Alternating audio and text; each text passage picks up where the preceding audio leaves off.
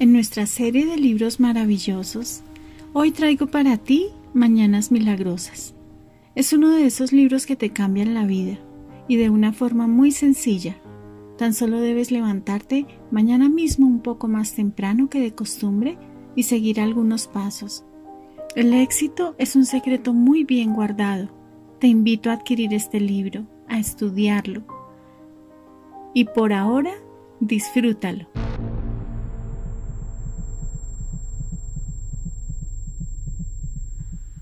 Hay dos formas de ver la vida. Una es creer que no existen los milagros. La otra es creer que todo es un milagro. Albert Einstein. Los milagros no se producen en contra de la naturaleza, sino en contra de lo que conocemos de ella. San Agustín. La vida comienza cada mañana. Joel Olstein. Introducción. Mi historia y por qué la tuya es la que importa. El 3 de diciembre de 1999, la vida me iba muy bien. Es más, me iba muy bien. Tenía 20 años y había terminado el primer año de universidad. Durante los últimos 18 meses me había convertido en uno de los mejores vendedores de una empresa de marketing valorada en 200 millones de dólares, batiendo los récords de la empresa y ganando mucho más dinero del que habría imaginado a mi edad. Estaba enamorado de mi novia, tenía una familia que me apoyaba y los mejores amigos que se podían pedir. Era realmente afortunado. Podía decirse que estaba en la cima del mundo, pero no tenía ni idea que esa misma noche mi mundo se desboronaría. 23 horas y 32 minutos. A 115 kilómetros por hora en la autopista 99 en dirección al sur. Habíamos salido del restaurante y nos habíamos despedido de nuestros amigos. Estábamos los dos solos, mi novia Cansada de todo lo que habíamos hecho aquella noche, se había quedado dormida en el asiento del copiloto. Yo no.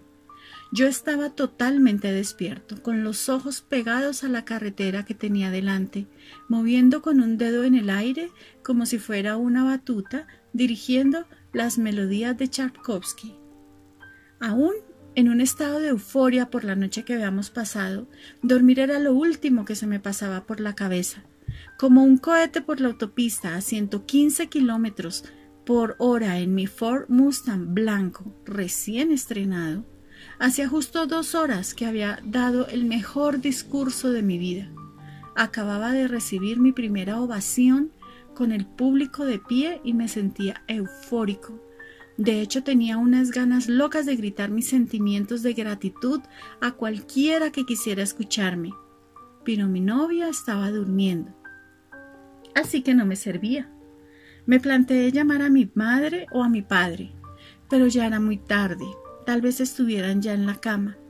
Tendría que haber llamado, pero no tenía ni idea en ese momento que sería mi última oportunidad para hablar con mis padres o con cualquier otro durante mucho tiempo. Una realidad inimaginable. No puedo ver los faros de una gigantesca camioneta Chevrolet acercándose hacia mí pero es evidente que pasó.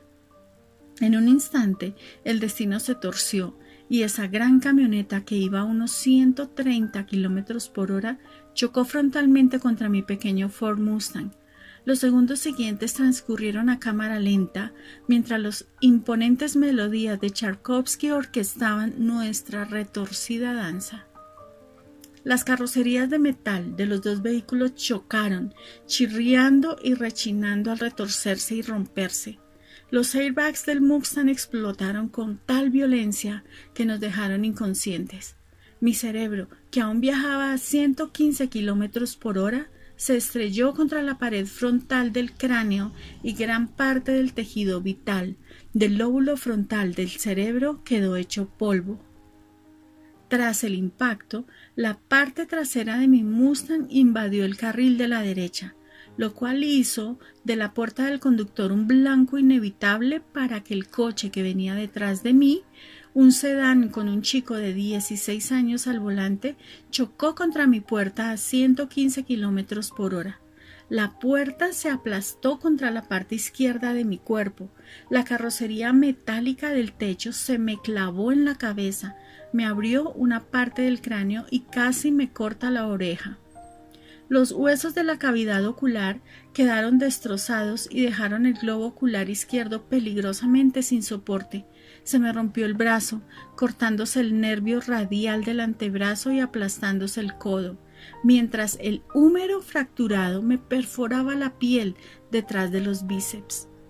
Mi pelvis tuvo la imposible tarea de separar la parte delantera de la guantera central de mi coche, pero no lo consiguió se fracturó en tres partes.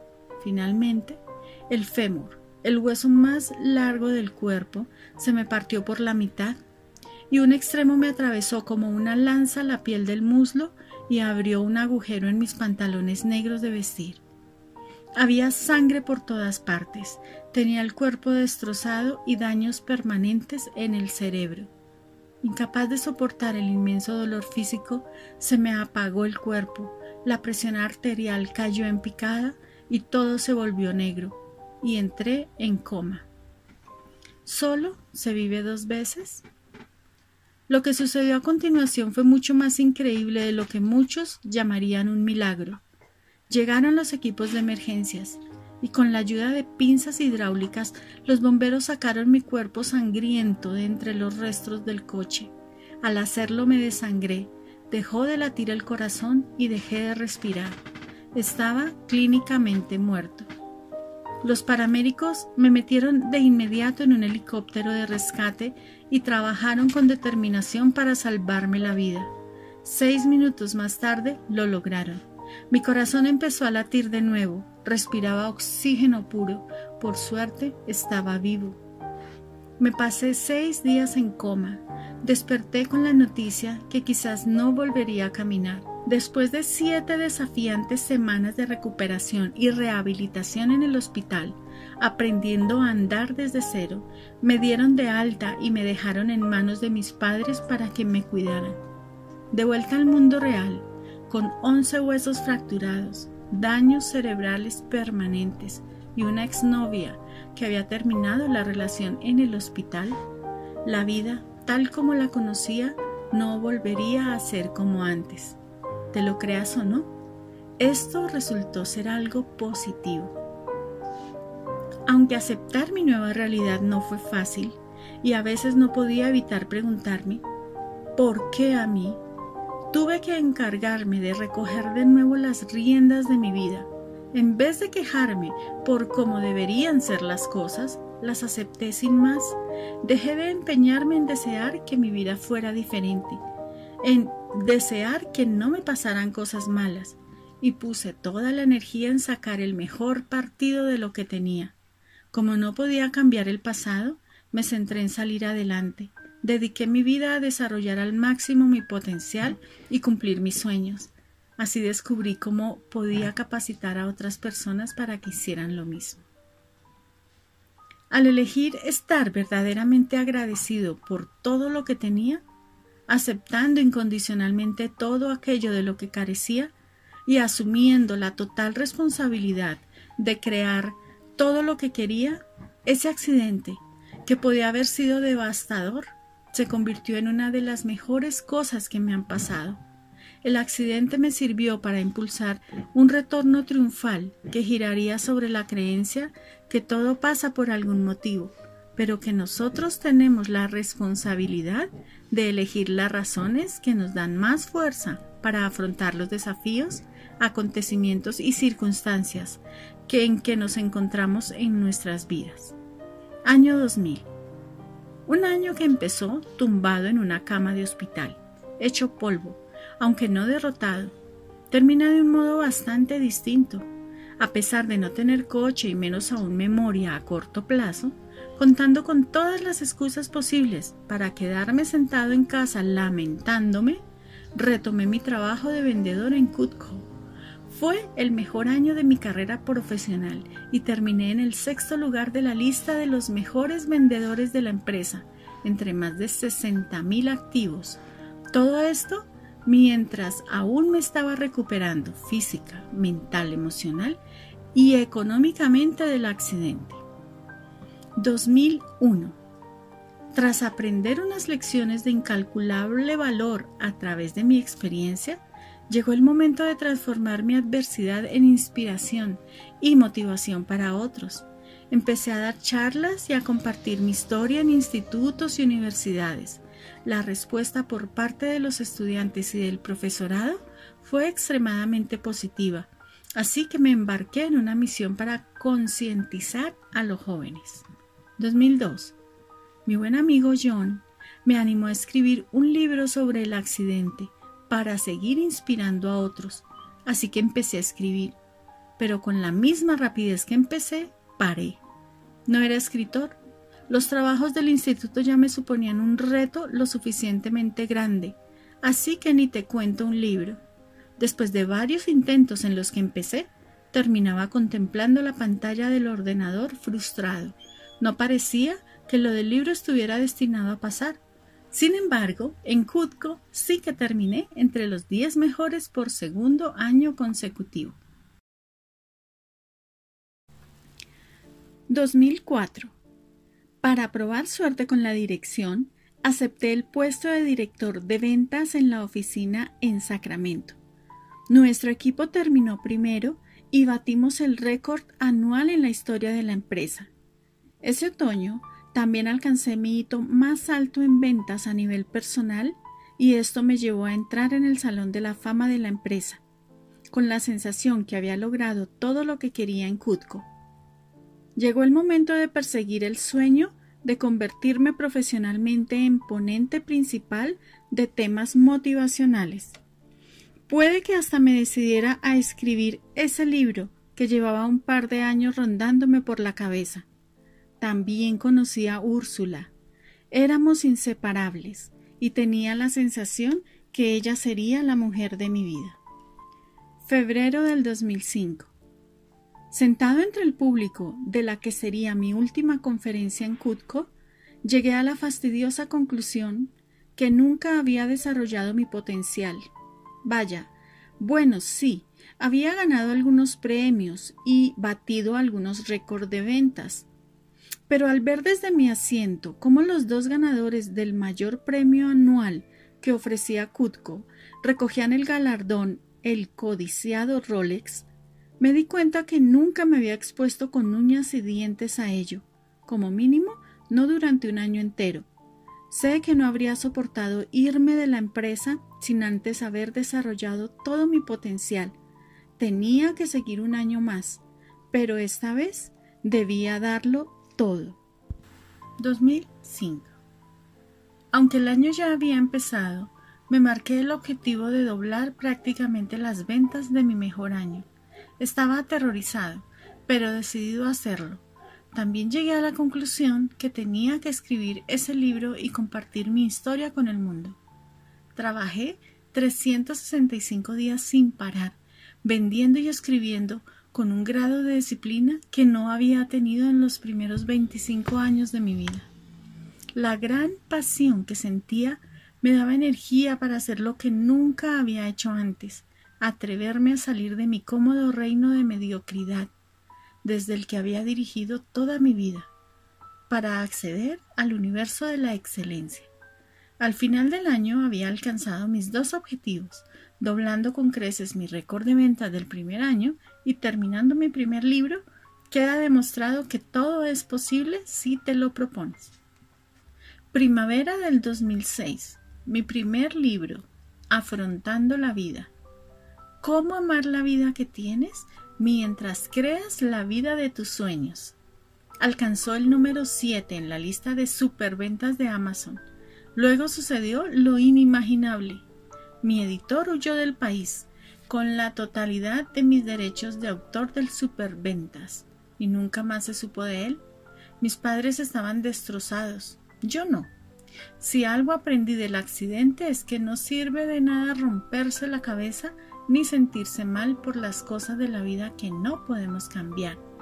Así que no me hundí, También aprendí que si nos concentramos en lo que podemos aprender de nuestros desafíos y en cómo utilizarlos para aportar valor a las vidas de otros, podremos convertir cualquier adversidad en una ventaja. Y eso hice. 2006. Sin conocimiento alguno del trasfondo de esta profesión, me convertí por casualidad en coach dedicado al éxito personal y profesional cuando un asesor financiero de unos cuarenta y pico de años me pidió que le hiciera de coach, acepté y acabó encantándome. Mi primer cliente vio resultados palpables en su vida y en su negocio, y a mí me apasionaba ayudar a los demás en calidad de coach. Con solo 26 años, las probabilidades que tuviera éxito serían muy reducidas o inexistentes pero estaba tan alineado con mi objetivo en la vida que fui por ello. Igualmente, emprendí mi negocio de coaching y acabé teniendo cientos de clientes, empresarios, comerciales y propietarios de negocios. Poco después, di mi primera charla remunerada cuando contactó conmigo la Asociación del Club de Niños y Niñas de América para ser ponente principal en su Congreso Nacional. Aunque llevaba desde 1998 hablando delante de grandes audiencias, básicamente vendedores, directores y ejecutivos, decidí que con mi pelo pincho, mi apariencia en cierto modo joven y el nombre pegadizo de Paul Hall podía impactar a los jóvenes. Empecé a dar conferencias, a compartir mi historia en institutos de la zona y en universidades. 2007, el año en que mi vida se derrumbó. La economía americana entró en crisis. De la noche a la mañana, mi sueldo se redujo a la mitad. Mis clientes no se podían permitir el coach. Yo no podía pagar mis facturas ni tampoco mi hipoteca. Tenía una deuda de 425 mil dólares y estaba destrozado. Toqué fondo, mental física, emocional y económicamente. Nunca en la vida me había sentido tan desesperado, abrumado y deprimido. Ante el fracaso de no saber cómo volver a arreglar mi vida, busqué desesperadamente respuestas a mis problemas insuperables. Leí libros de autoayuda, asistí a seminarios y hasta contraté a un coach, pero nada me funcionaba. 2008 el año en el que mi vida empezó a dar un vuelco. Finalmente le confesé a un íntimo amigo lo negras que se habían puesto las cosas, lo cual había conseguido mantener en secreto hasta ese momento. ¿Haces ejercicio? me preguntó mi amigo. Apenas si salgo de la cama por las mañanas, así que no, respondí. Empieza a correr. Te hará sentir mejor y pensar con más claridad. Lo cierto es que odio correr, sin embargo, estaba tan desesperado que acepté su consejo y salí a correr. Todo lo que comprendí durante este rato corriendo le dio un vuelco a mi vida. Los detalles están en el capítulo 2. El origen de Mañanas Milagrosas, partiendo de la desesperación, y me inspiró a crear una rutina diaria de desarrollo personal que esperaba que me permitiera llegar a ser la persona que tenía que ser para resolver mis problemas y darle un giro a mi vida. Increíblemente funcionó. Prácticamente todos los aspectos de mi vida se transformaron tan rápido que lo llamé Mañanas Milagrosas. Otoño del 2008. Continué desarrollando Mañanas Milagrosas, experimentando con varias prácticas de desarrollo personal y horarios para dormir e investigando cuántas horas de sueño necesitamos realmente. Mis hallazgos rompieron por completo los paradigmas y las percepciones que la mayoría de la gente considera verdaderas, incluso yo. Encantado con los resultados, compartí la experiencia con los clientes con los que ejercía, a quienes les gustó tanto como a mí. Ellos se lo contaron a su vez a sus amigos, familiares, compañeros de trabajo. Inesperadamente, empecé a ver cómo gente a quien nunca había conocido colgaba en Facebook y en Twitter Mañanas Milagrosas. Esto lo ampliaré más adelante. 2009. Sin duda, Mi mejor año hasta el momento. Me casé con la mujer de mis sueños. Nos quedamos embarazados y dimos a luz a nuestra hija. ¿Puedo hablar de nosotros? ¿O es más bien algo exclusivo de ella? Mi negocio de coaching iba prosperando y tenía una lista de espera de clientes. Mi carrera como ponente despegó. Daba charlas, transmitía mensajes importantes en institutos, en universidades y en conferencias corporativas y de instituciones sin ánimo de lucro. Mañanas Milagrosas se propagó como un fuego incontrolado. Cada día recibía correos electrónicos de gente que me contaba que estaba cambiando la vida. Sabía que yo tenía la responsabilidad de compartirlo con el mundo y que la mejor manera de hacerlo era escribir un libro. Poco a poco empecé a escribir de nuevo. No te equivoques, aún no puedo considerarme un escritor, pero le pongo empeño, tal y como acostumbra decir mi buen amigo Romancio. Siempre puede hacerse si le pones empeño. 2012. Se publicó la versión inglesa del libro que tienes en tus manos. Que me pasé más de tres años escribiendo. Mañanas milagrosas. Los seis hábitos que cambiarán tu vida antes de las ocho de la mañana. Aluciné cuando no solo se convirtió rápidamente en el superventas número uno en Amazon, sino que también en su primer año de publicación se convirtió en uno de los libros mejor puntuados en la historia de Amazon. Actualmente con más de mil comentarios, con una medida de 4.7 estrellas, lo más importante es lo que decían. Estaba cambiando vidas y funcionaba en todo tipo de gente, desde amas de casa a directores ejecutivos. Mañanas Milagrosas capacita para mejorar cualquier aspecto o de hecho todos los aspectos de tu vida. Afrontando la vida. Comparto mi historia contigo para demostrar lo que se puede superar y lograr sin importar en qué momento vital te encuentres ahora mismo o por difíciles que sean tus retos. Si yo pude pasar de estar muerto, que me dijeran que no volvería a caminar, de estar arruinado y de sentirme tan deprimido que no quería salir de la cama en la mañana y crear la vida que siempre quise, no hay excusas válidas para que tú no superes cualquier limitación que no te haya permitido lograr todo lo que quieres en tu vida. Ninguna. Nada. Creo que es crucial que aceptemos la perspectiva que cualquier cosa que otra persona haya superado o logrado es básicamente una prueba de que cualquiera, y con ello me refiero a cualquier cosa que tengamos que superar o queramos lograr, sí es posible. Independientemente de nuestro pasado, de nuestras circunstancias actuales, se empieza aceptando una responsabilidad total por cada uno de los aspectos de tu vida, dejando de culpar a los demás. El grado en que aceptes la responsabilidad de todo lo que pasa en tu vida es precisamente el grado de poder personal que tienes para cambiar o crear cualquier cosa en tu vida. Es importante entender que la responsabilidad no es lo mismo que la culpa. Mientras que la culpa determina quién ha fallado en algo, la responsabilidad determina quién se compromete a mejorar las cosas.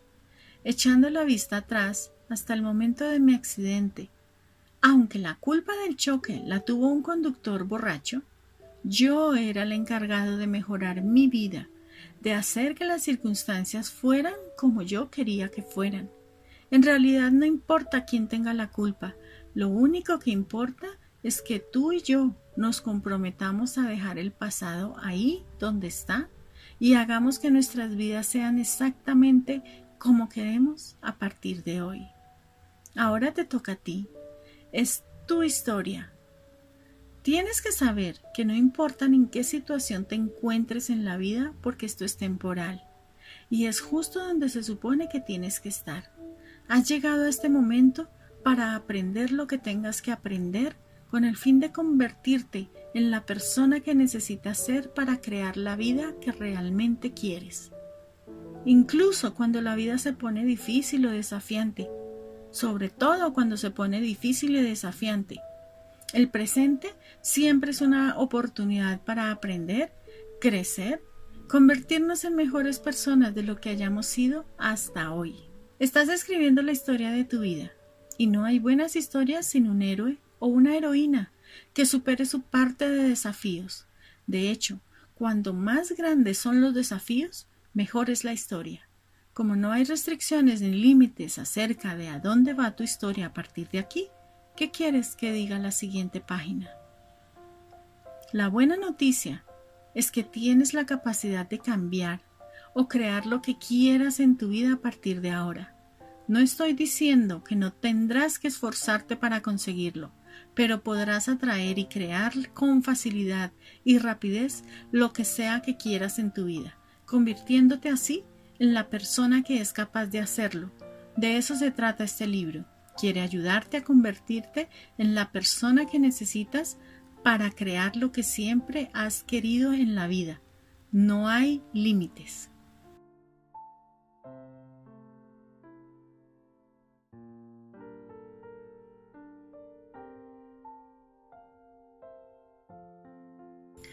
Capítulo 1 Ya es hora de despertar todo tu potencial. La vida es demasiado corta. Normalmente suena a frase hecha, pero en esta ocasión es cierto. No tenemos tiempo para ser desgraciados y mediocres. No es solo que no tenga sentido, es que resulta muy doloroso. Seth Godin. Tienes que despertarte cada día decidido si quieres acostarte satisfecho. George Lorimer. ¿Por qué cuando nace un bebé nos referimos a él como el milagro de la vida? Pero después vamos y aceptamos la mediocridad en nuestra propia vida? ¿En qué momento del camino hemos perdido de vista el milagro que estamos viviendo? Al nacer, todo el mundo te aseguró que de mayor podrías tener, hacer y ser lo que tú quisieras. Y ahora que ya eres mayor, haces, tienes y eres todo lo que siempre quisiste. O en algún punto del camino has cambiado la definición de todo y en ella has incluido conformarte con menos de lo que realmente quieres. Hace poco leí un dato estadístico alarmante. El americano promedio tiene casi 10 kilos de sobrepeso. Debe unos 10 mil dólares Está ligeramente deprimido. No le gusta su trabajo y tiene menos de un amigo íntimo. Aunque solo una pequeña parte de esa estadística sea real, los americanos necesitan plantearse seriamente un cambio. ¿Y tú? Estás exprimiendo al máximo tu potencial y alcanzando los niveles de éxito que realmente quieres conseguir en todos los aspectos de tu vida? ¿O hay facetas de tu vida en que te conformas con menos de lo que quieres? ¿Te conformas con menos de aquello de lo que eres capaz y después te justificas que ya te va bien? ¿O estás preparado para dejar de conformarte y empezar a vivir la mejor vida que puedas tener? O sea, vivir la vida de tus sueños. Crea tu vida 10. De las opiniones que comparto con Oprah Winfrey, mi preferida es que la mayor aventura que puedes tener es vivir la vida de tus sueños. Y no podía estar más de acuerdo. Lamentablemente, hay tan poca gente que esté cerca de vivir la vida de sus sueños que esta frase se ha convertido en un cliché. La mayoría de la gente se resigna a una vida mediocre aceptando pasivamente lo que les depare.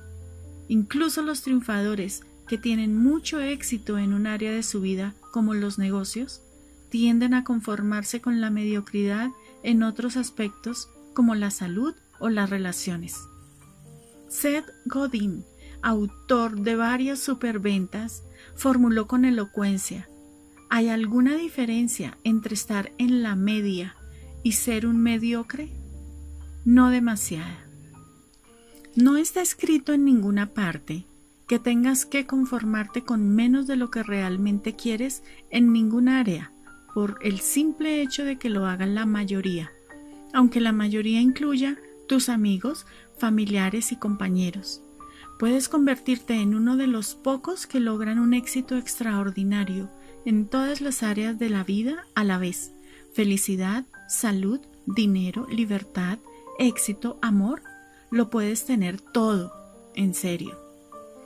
A la hora de valorar el éxito, la satisfacción y la plenitud en cualquier faceta de nuestra vida es una escala del 1 al 10. Todos queremos un 10, ¿no? No he conocido nunca a nadie que diga, bueno, yo solo quiero un 7 en cuanto a salud, no quiero estar demasiado sano ni tener demasiada energía. O, ¿sabes? Ya me está bien un 5 en mi relación. No me importa pelearme con mi pareja, no cubrir mis necesidades y seguro que no quiero que seamos una de esas parejas que son tan felices que molestan a los demás. Lo que estás a punto de descubrir es que alcanzar un éxito 10 en todas las áreas de tu vida no solo es posible, sino que es sencillo, simplemente dedicando tiempo cada día a convertirte en una persona 10, que sea capaz de crear, atraer, lograr y mantener un éxito de categoría 10 en cada faceta de su vida. Y si te cuento que todo comienza con cómo nos despertamos en la mañana y que hay pequeños y sencillos pasos que puedes empezar a dar hoy para convertirte en la persona que necesitas ser y alcanzar los niveles de éxito que realmente quieres y mereces en todas y cada una de las áreas de tu vida? ¿Te motivarías? ¿Me creerías? Hay algunos que no. Mucha gente está ya cansada. Ha probado todo lo habido y por haber para arreglar su vida o sus relaciones y aún no ha llegado a donde quiere llegar. Lo entiendo. Yo ya he pasado por eso. Pero con el tiempo he aprendido un par de cosas que lo han cambiado todo. Te estoy echando una mano e invitándote a pasar al otro lado, al lado donde la vida no solo es mejor, sino también tan extraordinaria como podías haberla imaginado. Este libro se basa en tres argumentos fundamentales. Te mereces tanto y eres tan capaz de crear y mantener extraordinarios niveles de salud, riqueza, felicidad, amor y éxito en la vida como cualquier otra persona del planeta. Es de vital importancia que empieces a vivir en armonía con esa verdad, no solo por tu calidad de vida, sino también por el impacto que tienes en tu familia, amigos, clientes, compañeros de trabajo, hijos, comunidad y cualquier persona con la que interactúes. Para no conformarte con menos de lo que te mereces en cualquier ámbito de tu vida y alcanzar el grado de éxito personal, profesional y económico que deseas, tienes que empezar por dedicar tiempo cada día a convertirte en la persona que necesitas ser, una persona capaz de atraer, crear y mantener de modo consciente el éxito que quieres. El modo en que te despiertas cada día y la rutina que sigues por la mañana o la ausencia de ella tiene una repercusión espectacular en el grado de éxito que alcanzas en todos los aspectos de tu vida. Una mañana centrada, productiva y exitosa da lugar a un día centrado, productivo y exitoso lo que inevitablemente crea una vida exitosa. Del mismo modo, una mañana descentrada, improductiva y mediocre genera un día descentrado, improductivo y mediocre. Básicamente, una calidad de vida mediocre. Cambiar la manera como te despiertas por la mañana puede transformar cualquier aspecto de tu vida mucho más rápido de lo que nunca te hubieras imaginado. Pero Hall, a mí no me gusta madrugar. ¿Qué pasa si ya has intentado madrugar y no te ha funcionado? ¿No me gusta madrugar, dices? Soy noctámbulo. No hay suficiente tiempo durante el día. Además, necesito dormir más, no menos. Todo eso lo pensaba yo también antes de adoptar el método Mañanas Milagrosas. También lo pensaban grandes triunfadores y ahora también practicantes de mañanas milagrosas como Pat Fly y AMG de Marco. A pesar de tus experiencias previas, aunque te haya costado despertarte y activarte por la mañana durante toda tu vida, la situación está a punto de cambiar.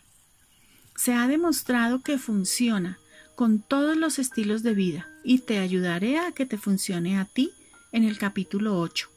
Personalízate el método de mañanas milagrosas para que encaje en tu estilo de vida y logres tus mayores objetivos y sueños.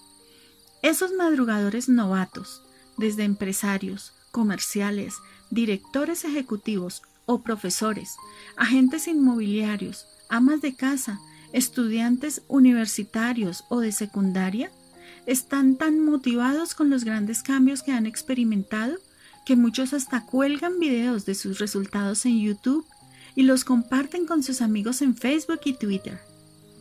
Son numerosas las historias de éxito y los grandes efectos de mañanas milagrosas que me han llegado.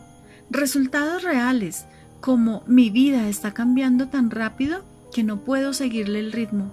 Mi negocio estaba en apuros, pero después de empezar a aplicar mañanas milagrosas, aluciné, porque solo trabajando cada día en mí mismo conseguí darle la vuelta a la situación. Voy por el día 79 de mañanas milagrosas y aún no me he saltado ningún día. Esta es la primera vez que me he propuesto hacer algo y he terminado haciéndolo más de un par de días o semanas. E incluso desde que empecé con el método Mañanas Milagrosas hace 10 meses, he doblado mis ingresos con creces y estoy en la mejor forma física de mi vida. Y uno de mis testimonios preferidos.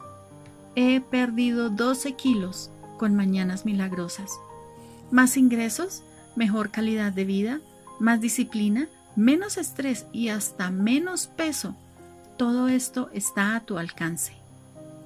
En el próximo capítulo voy a explicarte exactamente cómo utilicé mañanas milagrosas para pasar de mi momento más bajo, el fracaso de mi negocio, acumular una deuda de 425 mil dólares, tener una profunda depresión y estar en la peor forma física de mi vida, a crear múltiples negocios de éxito, duplicar mis ingresos con creces, liquidar todas mis deudas y cumplir mis sueños y convertirme en un ponente de prestigio internacional. Que mi historia apareciera en la serie de libros Sopa de Pollos para el Alma. Que me entrevistaran en programas de radio y televisión por todos Estados Unidos y llegar a la cima de mi estado mental y físico corriendo una ultramaratón de 84 kilómetros. Y todo esto en menos de 12 meses. También descubrirás algunos secretos no tan obvios que prácticamente garantizarán tu éxito. Mañanas Milagrosas no solo es un método sencillo, sino también sumamente placentero, y es algo que pronto serás capaz de hacer sin esfuerzo durante el resto de tu vida. Y aunque puedas dormir hasta tarde cuando quieras, te sorprenderás al ver que ya no te apetece es muchísima la gente que me cuenta que ahora se despierta temprano, incluso los fines de semana, simplemente porque se siente mejor y le da tiempo de hacer muchas más cosas. ¿Quién lo iba a decir? Una y otra vez, los practicantes de Mañanas Milagrosas lo han comparado con el sentimiento que tenían de niños al despertarse en la mañana de Navidad. Así de bien se siente uno. Si no celebras la Navidad, rebobina en el tiempo, hasta un momento en que te despertabas emocionado. Quizá tu primer día de colegio, o tu cumpleaños, o el inicio de las vacaciones. Imagínate lo fantástico que sería empezar cada día así. Estos son los beneficios más habituales y trascendentes a la vez que puedes obtener.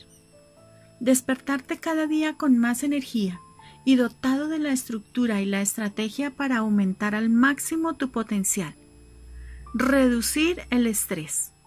Ganar clarividencia para superar rápidamente cualquier reto, adversidad o creencia que te limite o te contiene.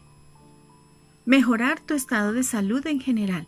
Adelgazar, si así lo deseas. Y ponerte en forma como no lo hayas hecho nunca aumentar tu productividad y mejorar tu capacidad para no distraerte de tus máximas prioridades, sentir más gratitud y tener menos preocupaciones, aumentar considerablemente tu capacidad para ganar y atraer más riqueza, descubrir y empezar a vivir tu objetivo en la vida, dejar de conformarte con menos de lo que deseas y te mereces en cualquier área de tu vida, y empezar a vivir en armonía con la vida más extraordinaria que puedas imaginar. Me doy cuenta que estoy haciendo afirmaciones muy atrevidas y puede que lo veas como una exageración o algo demasiado prometedor, demasiado bonito para ser cierto, ¿no? Pero te prometo que no exagero. Mañanas Milagrosas te dará un tiempo ininterrumpido cada día para convertirte en la persona que necesitas ser con el fin de mejorar cualquier aspecto de tu vida. También te proporcionaré los salvavidas, seis potentes prácticas probadas que al combinarse conforman mañanas milagrosas y te garantizan no perderte la extraordinaria vida que te mereces, la que según las estadísticas, desgraciadamente, el 95% de la sociedad nunca vivirá.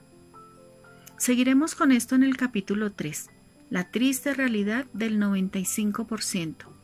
Creo que podemos variar esas estadísticas con tu ayuda. Finalmente, ¿estarás listo para embarcarte en un reto de transformar tu vida en 30 días? que hará surgir una nueva mentalidad y sentará las bases de los hábitos que necesitas para atraer, crear y mantener con facilidad y continuidad los niveles de éxito que deseas y mereces en todos los aspectos de tu vida. No olvides nunca que el factor más importante y determinante de tu calidad de vida, ahora y en el futuro, es en quién te estás convirtiendo. Tanto si te consideras una persona madrugadora como si no, vas a aprender cómo hacer que despertar cada día sea más fácil que nunca y sacando provecho de la innegable relación entre madrugar y tener éxito, te darás cuenta que como vives la primera hora del día, se convierte en la clave para desbloquear todo tu potencial y alcanzar el grado de éxito que deseas. Te darás cuenta rápidamente que cuando cambias la manera de despertarte en la mañana, cambias toda tu vida. Capítulo 2 el origen de mañanas milagrosas partiendo de la desesperación. La desesperación es la materia prima del cambio drástico. Solo aquellos que pueden dejar atrás todo en lo que siempre creyeron pueden aspirar a escapar. William Burroughs Para hacer grandes cambios en la vida necesitas inspiración o desesperación. Anthony Robbins He tenido la suerte de tocar fondo dos veces en mi relativamente corta vida. Y digo suerte porque precisamente fue el crecimiento que experimenté y las lecciones que aprendí durante las épocas más desafiantes de mi vida lo que me permitió convertirme en la persona que necesitaba ser para crear la vida que siempre había deseado. Estoy agradecido de poder utilizar no solo mis éxitos, sino también mis fracasos para ayudar a otros y darles fuerzas para superar sus propias limitaciones y conseguir más de lo que nunca creyeron posible. La primera vez que toqué fondo, muerte en el acto. Como ya sabes, la primera vez que toqué fondo fue casi la última. Con 20 años tuve un accidente en el que un conductor borracho chocó frontalmente contra mi coche y morí en el acto. En mi primer libro, escribí con detalle cómo me recuperé de la adversidad que parecía insuperable y expuse las ocho lecciones que aprendí que podrían mejorar tu calidad de vida de inmediato. La segunda vez que toqué fondo, sumamente endeudado y deprimido. Fue más difícil que morir en un accidente de coche. Sucedió en el 2008 cuando la economía americana se encontraba inmersa en la peor recesión desde la infame Gran Depresión de los años 30.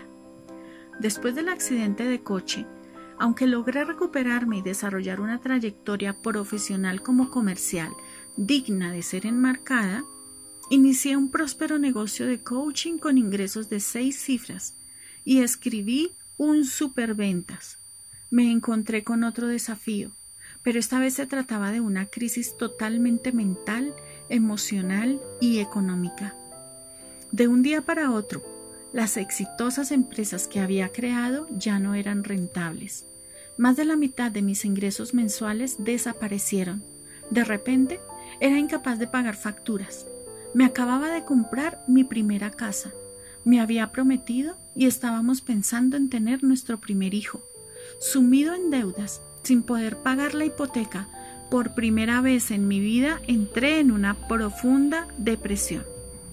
Nunca me había sentido tan mal. ¿Podría haber sido peor? Seguramente. Pero fue lo peor que jamás había vivido.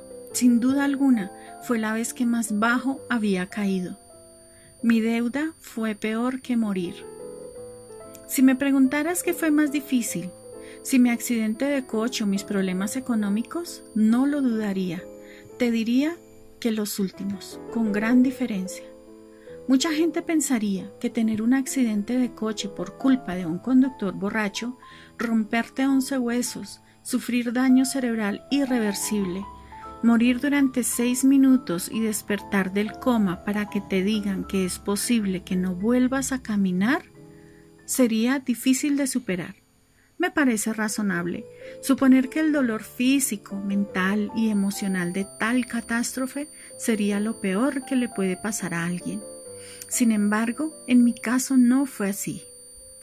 Verás, después de mi accidente tenía a gente que cuidaba de mí. En el hospital mi familia no me dejó solo ni un momento.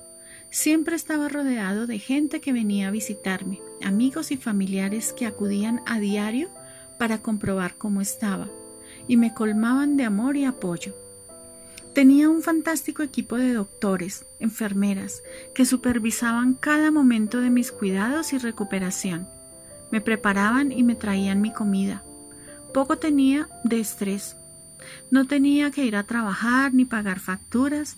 La vida en el hospital era fácil. Ese no fue el caso la segunda vez. Nadie se sentía mal por mí, nadie venía a visitarme, no había nadie que cuidara de mí ni supervisara mi recuperación. Nadie me traía comida. Esta vez estaba solo. Cada uno tenía sus propios problemas. Un efecto dominó me llevó a pasar por dificultades en todas las áreas de mi vida. Era un desastre física, mental y emocional y económicamente en todo lo que se te pudiera ocurrir. Sentía tanto miedo e inseguridad que el único consuelo que encontraba cada día era mi cama. Por muy patético que suene, lo que me daba fuerzas para pasar el día era la tranquilidad de saber que al final podría meterme en la cama y huir temporalmente de mis problemas. A diario se me pasaba por la cabeza la idea de suicidarme, pero sé que no lo habría llegado a hacer nunca. Solo con imaginar cómo destrozaría a mi madre y a mi padre ya era suficiente para hacer de tripas corazón y seguir adelante. En el fondo, sabía que no importa lo negras que se vean las cosas, siempre hay una manera de darle vuelta a la tortilla. Pero mis pensamientos no cambiaban y era incapaz de encontrar una solución para mi crisis económica. No se me ocurría nada más que pudiera acabar con mi dolor emocional. La mañana que dio un vuelco a mi vida. Una mañana todo cambió. Me desperté deprimido, igual que desde hacía semanas. Pero esa mañana hice algo distinto. Tal y como un amigo me aconsejó, salí a correr para despejar la cabeza. A mí no me gustaba correr de hecho, correr por correr era una de las únicas cosas que realmente podía decir que detestaba. Sin embargo, mi buen amigo John me dijo que cuando se sentía estresado y agobiado, ir a correr le permitía pensar con más claridad, le animaba y le ayudaba a encontrar soluciones a sus problemas. Odio correr, le había dicho a John. ¿Qué odias más, correr o tu situación actual? Me respondió sin vacilar. Estaba desesperado, no tenía nada que perder, así que salí a correr. Esa mañana até mis zapatillas de baloncesto. Ya te he dicho que no me gusta correr. Cogí el iPod para escuchar algo positivo y salí por la puerta de la casa que pronto sería propiedad del banco.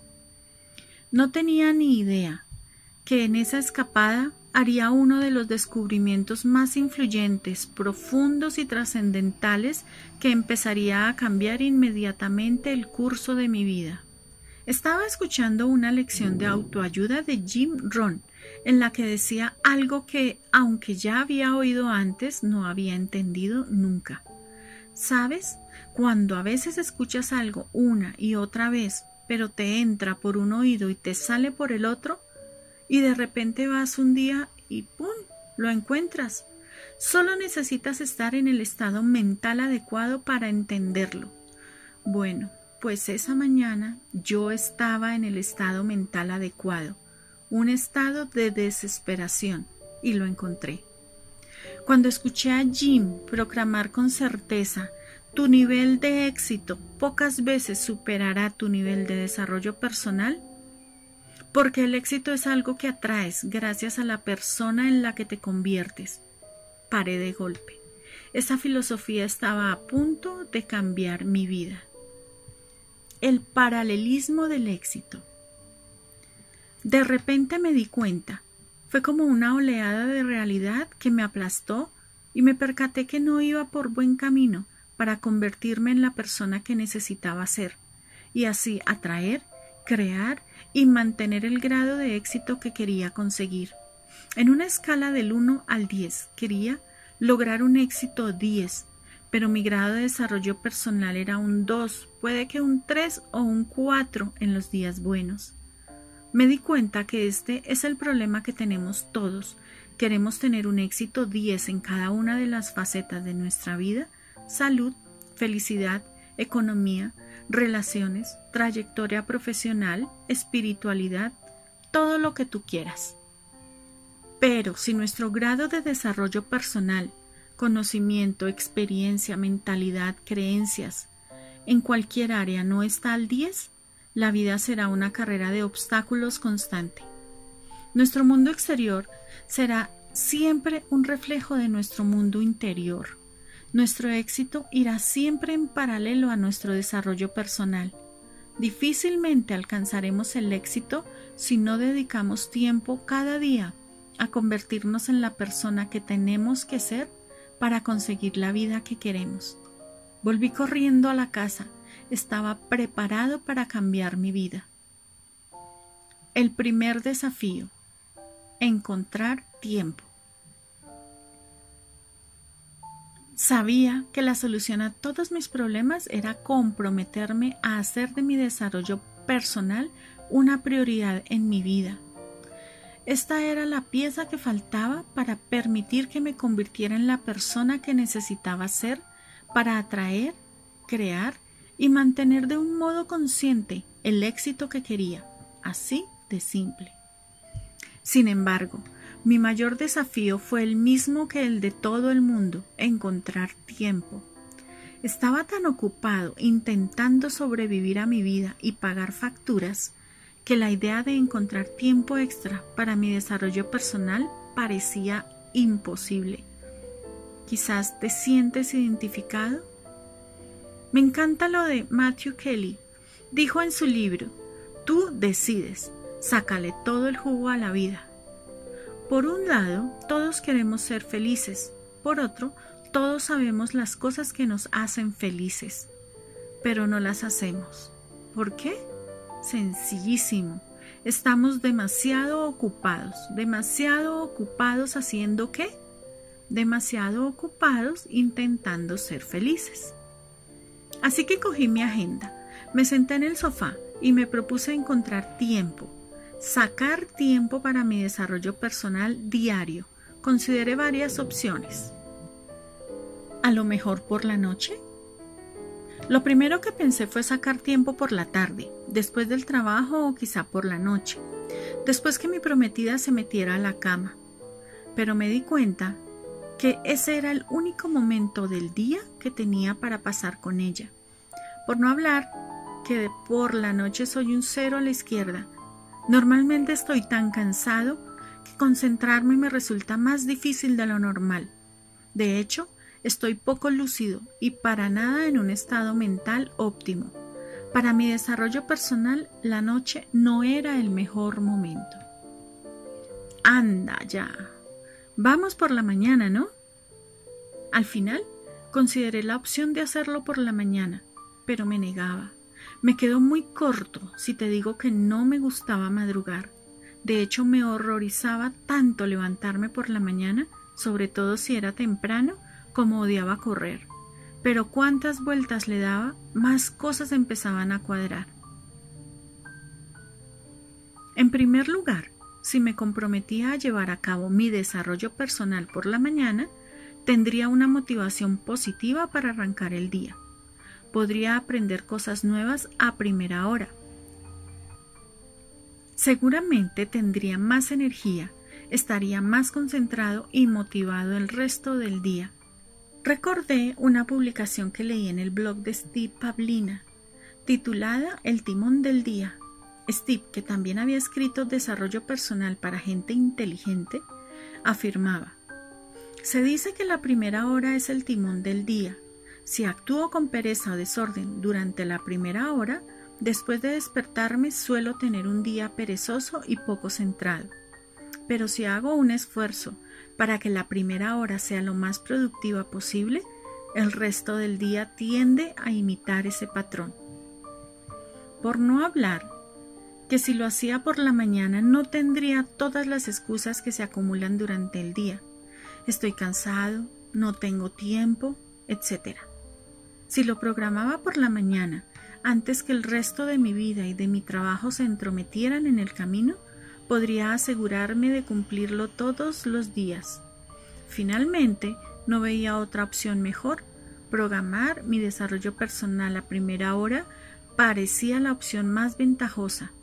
Pero si ya era difícil salir de la cama a las seis cada día porque tenía que hacerlo, la idea de levantarme a las cinco me parecía imposible. Sintiéndome un poco frustrado y derrotado, estaba a punto de cerrar mi agenda y olvidarlo todo, cuando escuché en mi interior la voz de Kevin Bracey. Kevin siempre decía que si quieres que tu vida sea diferente, tienes que empezar por hacer algo diferente. Ah, sabía que Kevin tenía razón pero eso no hacía que fuera más fácil despertarme tan temprano. La creencia que no me gustaba madrugar me la había impuesto yo mismo y llevaba toda una vida limitándome. Decidido a hacer un cambio, tomé la iniciativa de vencer esa creencia y escribí en mi agenda que me despertaría a las 5 de la mañana siguiente para llevar a cabo mi primera rutina de desarrollo personal. El segundo desafío, hacer lo más impactante. A continuación, me enfrenté a otro desafío. ¿Qué tenía que hacer durante esa hora para que tuviera mayor influencia en mi vida y mejorara lo más rápido posible? Podía leer, pero eso ya lo había hecho antes y quería que ese desarrollo fuera especial. Podía hacer ejercicio, pero de nuevo no me hacía especial ilusión. Así que cogí un pedazo de papel y escribí las prácticas más impactantes para el desarrollo personal que había aprendido con los años, pero que nunca había llevado a cabo, al menos con regularidad. Actividades como meditar, realizar afirmaciones motivacionales, escribir un diario, visualizar, así como también leer y hacer ejercicio. Elegí las seis actividades que creía que tendrían un impacto más inmediato y drástico en mi vida y les asigné 10 minutos a cada una, con la intención de hacerlas todas en la mañana siguiente. Lo más interesante fue que el solo hecho de mirar la lista ya me hizo sentir motivado. De repente la idea de levantarme temprano dejó de ser algo temible y se convirtió en algo más atractivo Esa noche me costó mucho dormirme porque estaba muy emocionado esperando la llegada de la mañana. Cuando sonó el despertador a las cinco, abrí los ojos como platos y salté de la cama, sintiéndome enérgico y motivado. No me costó nada, fue estimulante y me recordó cuando de niño me despertaba en la mañana de Navidad. Desde esa etapa no había experimentado ningún otro momento en mi vida en el que hubiera sido tan fácil despertarme y me sintiera tan enérgico y emocionado hasta hoy. La mañana que transformó mi vida entera. Me lavé los dientes y la cara. Cogí un vaso de agua. Me senté bien recto en el sofá del salón a las 5 y 5 horas de la mañana, muy emocionado. Por primera vez desde hace mucho tiempo me sentía entusiasmado con la vida. Aún estaba oscuro afuera y había algo de aquello que me daba mucha fuerza. Saqué mi lista de actividades de desarrollo personal que había aprendido con los años, pero nunca había puesto en práctica. Una a una las hice todas. Silencio. Me senté en silencio, recé, medité y me concentré en mi respiración durante diez minutos. Sentí como mi estrés se esfumaba, como la calma reinaba en mi cuerpo y mi mente se relajaba. Esto fue distinto al caos que caracterizaba mis frenéticas mañanas. Por primera vez en mucho tiempo me sentí relajado. Lectura. Dado que siempre tenía excusas para no encontrar tiempo para leer, estaba contento de tener tiempo esa mañana para empezar lo que siempre deseé que fuera un hábito para toda la vida. Cogí de la estantería el clásico de Napoleón Hill, Piense y hágase rico, como la mayoría de mis libros, lo había empezado, pero nunca lo había terminado. Leí durante diez minutos y me quedé con algunas ideas que tenía ganas de aplicar ese mismo día. Me recordó que solo se necesita una idea para cambiar tu vida. Me sentí realmente motivado. Afirmaciones motivacionales. Nunca antes había sacado provecho del poder de las afirmaciones y me sentó genial leer en voz alta la afirmación de autoconfianza de piense y hágase rico. La afirmación era un poderoso recordatorio del potencial ilimitado que tenía dentro y que todos tenemos. Decidí escribir mi propia afirmación. Anoté lo que quería, quién quería llegar a ser y lo que me comprometía a hacer para cambiar mi vida. Me sentí fortalecido. Visualización. Cogí el tablero de visión que tenía colgado en la pared. Lo había creado después de ver la película El secreto. Rara vez dedicaba tiempo a mirarlo y aún menos lo usaba como la herramienta de visualización que se suponía que era. Durante diez minutos me fui concentrando en las diferentes imágenes, parando en cada una de ellas para cerrar los ojos y percibir con todos los sentidos ¿Cómo sería ponerlo en práctica? Me sentí realmente inspirado. Diario. Después abrí uno de los muchos diarios en blanco que he ido comprando a lo largo de los años. Como había ocurrido con el resto, no había logrado escribir en él más que unos pocos días, una semana, si me apuras. Ese día escribí lo que agradecía en la vida. Inmediatamente sentí como la depresión se elevaba como una densa niebla que llevaba tiempo asfixiándome. No desapareció, pero me sentí mucho más ligero. El simple hecho de escribir aquello por lo que estaba agradecido me animó. Me sentí realmente agradecido. Ejercicio. Finalmente me levanté del sofá recordando lo que Tony Robbins había repetido tanto. El movimiento crea la emoción. Me puse a hacer flexiones hasta que ya no pude más. Después me giré e hice tantas abdominales como me permitió mi cuerpo en baja forma. Cuando aún me quedaban seis minutos, puse uno de los videos de yoga de mi prometida y practiqué los seis primeros minutos. Me sentí revitalizado. Fue genial. Acababa de vivir uno de los días más relajantes, motivadores, reconfortantes, inspiradores, gratificantes y revitalizadores de mi vida y solo eran las seis de la mañana. La palabra milagro se quedaba corta. Durante las semanas sucesivas seguí despertándome a las cinco y haciendo mi rutina de desarrollo personal durante sesenta minutos. Increíblemente, contento por cómo me sentía y por los avances que estaba haciendo gracias a mi rutina matutina, me di cuenta que quería más. Así que una noche, mientras me preparaba para acostarme, hice lo que creía impensable en aquel momento. Me puse el despertador a las cuatro. Cerré los ojos y me pregunté si me estaba volviendo loco. Sorprendentemente, fue tan fácil despertarse a las cuatro como lo era a las cinco, y en todo caso eso era diez veces más fácil ahora que cualquier día del pasado cuando me resistía a despertarme. Mi nivel de estrés bajó radicalmente. Tenía más energía, pensaba con más claridad y me resultaba más fácil concentrarme. Me sentía verdaderamente feliz, motivado e inspirado. Los pensamientos de suicidio quedaban ahora muy lejos. Podía decirse que volvía a ser mi antiguo yo, aunque estaba experimentando tal crecimiento a tal velocidad que rápidamente sobrepasé cualquier versión de mí mismo en el pasado. Y con mis nuevos niveles de energía, motivación, claridad y concentración, era capaz de marcarme objetivos con facilidad crear estrategias y ejecutar un plan para salvar mi negocio y aumentar mis ingresos.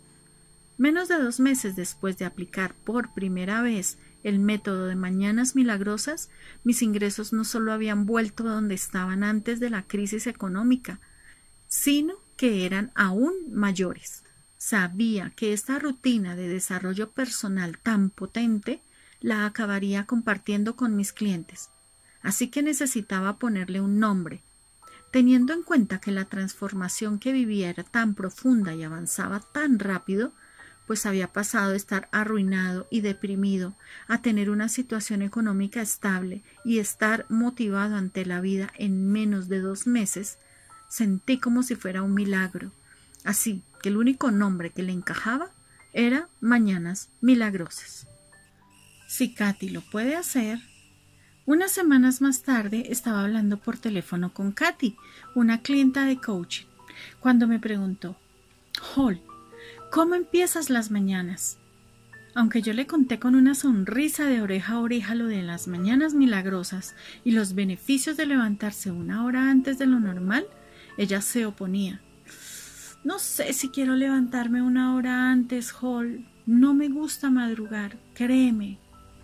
Sin embargo, Katy, que siempre ha sido una buena chica, se comprometió a despertarse a las seis, una hora antes de lo normal, y darle una oportunidad al método Mañanas Milagrosas. Le di ánimos y le deseé suerte. Cuando llamé a la semana siguiente, Katy estaba que se salía. Cuando le pregunté si se había despertado cada día a las seis para practicar el método, recibí una respuesta inesperada. No, Solo me desperté a las seis el primer día. Pero tenías razón, tuve una mañana tan fantástica que quería empezar la siguiente aún más temprano. Así que me desperté a las cinco el resto de los días. Hall, esto es fabuloso. ¡Wow! Tenía que contárselo al resto de mis clientes. En pocas semanas, docenas de clientes compartían conmigo que estaban experimentando los mismos beneficios al aplicar el método Mañanas Milagrosas y que les estaba cambiando la vida. Algunos de ellos le comentaron a sus amigos y compañeros en qué consistía y cómo les estaba cambiando la vida. Se difundió por todas las redes como un fuego incontrolado. La gente empezó a publicar cosas sobre Mañanas Milagrosas en Facebook, a escribir tweets en Twitter y hasta colgar videos en YouTube. De ellos mismos enorgullecidos, despertándose temprano y poniendo en práctica mañanas milagrosas. Qué locura, ¿no? ¿Quién demonios es Joe? Empecé a darme cuenta que esto de mañanas milagrosas estaba convirtiendo en algo grande, Un día estaba en YouTube buscando uno de mis videos y puse mi nombre en la barra de búsqueda. No me juzgues, que seguro que tú has buscado también en Google alguna vez. Apareció un video titulado Mañanas Milagrosas en casa de Joe, de un tío al que nunca había visto en mi vida. Mi primera reacción no fue demasiado positiva. ¿Quién demonios es Joe? ¿Y quién se ha creído que es para copiar mi método de mañanas milagrosas? Me puse un poco a la defensiva. No fue uno de mis mejores momentos. No sabía qué pensar. No veas la agradable sorpresa que estaba a punto de recibir y cómo me bajaría los humos. Le di play y esto fue lo que vi. Hola, soy tu amigo Joe Diosana. Vamos a ver qué hora es. Joe enseña su despertador que indica 5 y 41 horas de la mañana. Son las 5 y 41, es domingo, y te debes estar preguntando, pero Joe, ¿qué carajos estás haciendo despierto a las 5 y 41 de la mañana un domingo? Bueno, pues échale un vistazo a la web antes de las 8.com. Fíjate en la información y descárgala. Me siento como si fuera Navidad, en serio, y tengo un montón de energía. Ahora cada día es Navidad.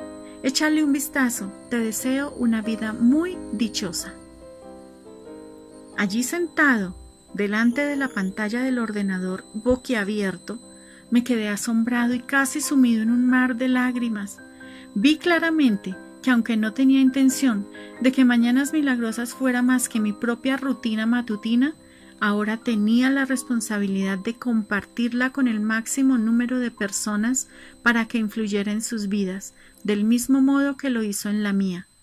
Sin embargo, en ese momento no tenía idea de lo grande que acabaría siendo esto. ¿Es un movimiento o es un despertar? Ya hace años desde que le conté a Katy lo de Mañanas Milagrosas y vi el video de Joe en YouTube desde entonces he recibido miles de mensajes de gente de todo el mundo agradeciéndome con entusiasmo lo que había hecho por ellos. Se ha convertido en un movimiento mundial, en un despertar global, formado por todo tipo de personas, todas aquellas entregadas a despertarse cada día y regalarse una dosis de desarrollo personal. Ahora tengo una visión más amplia de cómo Mañanas Milagrosas puede impactar en el mundo permitiéndonos a cada uno convertirnos en quien necesitamos ser para crear la vida que queremos, para influenciar positivamente en la vida de los demás y para cambiar el mundo que nos rodea. La triste realidad del 95%. Una de las cosas más tristes en la vida es llegar al final y mirar atrás con arrepentimiento sabiendo que podías haber sido, hecho y tenido mucho más. Robin Sharma La historia de la humanidad es la historia de hombres y mujeres vendiéndose a la baja. Abraham Maslow Cada día, tú y yo nos despertamos y nos enfrentamos al mismo desafío universal, superar la mediocridad y desarrollar todo nuestro potencial se trata del mayor reto de la historia de la humanidad, el de superar nuestras excusas, hacer lo correcto, dar lo mejor de nosotros mismos y crear la vida 10 que realmente queremos. Es un desafío sin límites, muy poca gente llega a vivirlo.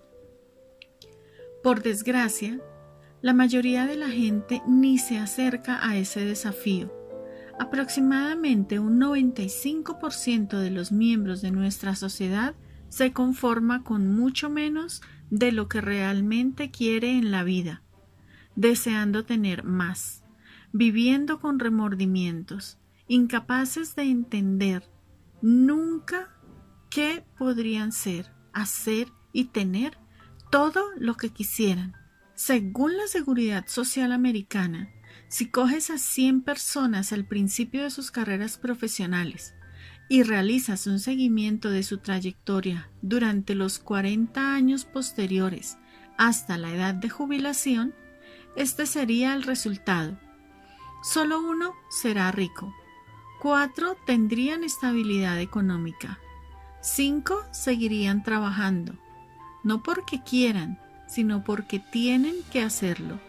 36 habrán muerto y 54 estarán arruinados y dependerán del cuidado de amigos, familiares, parientes o el gobierno.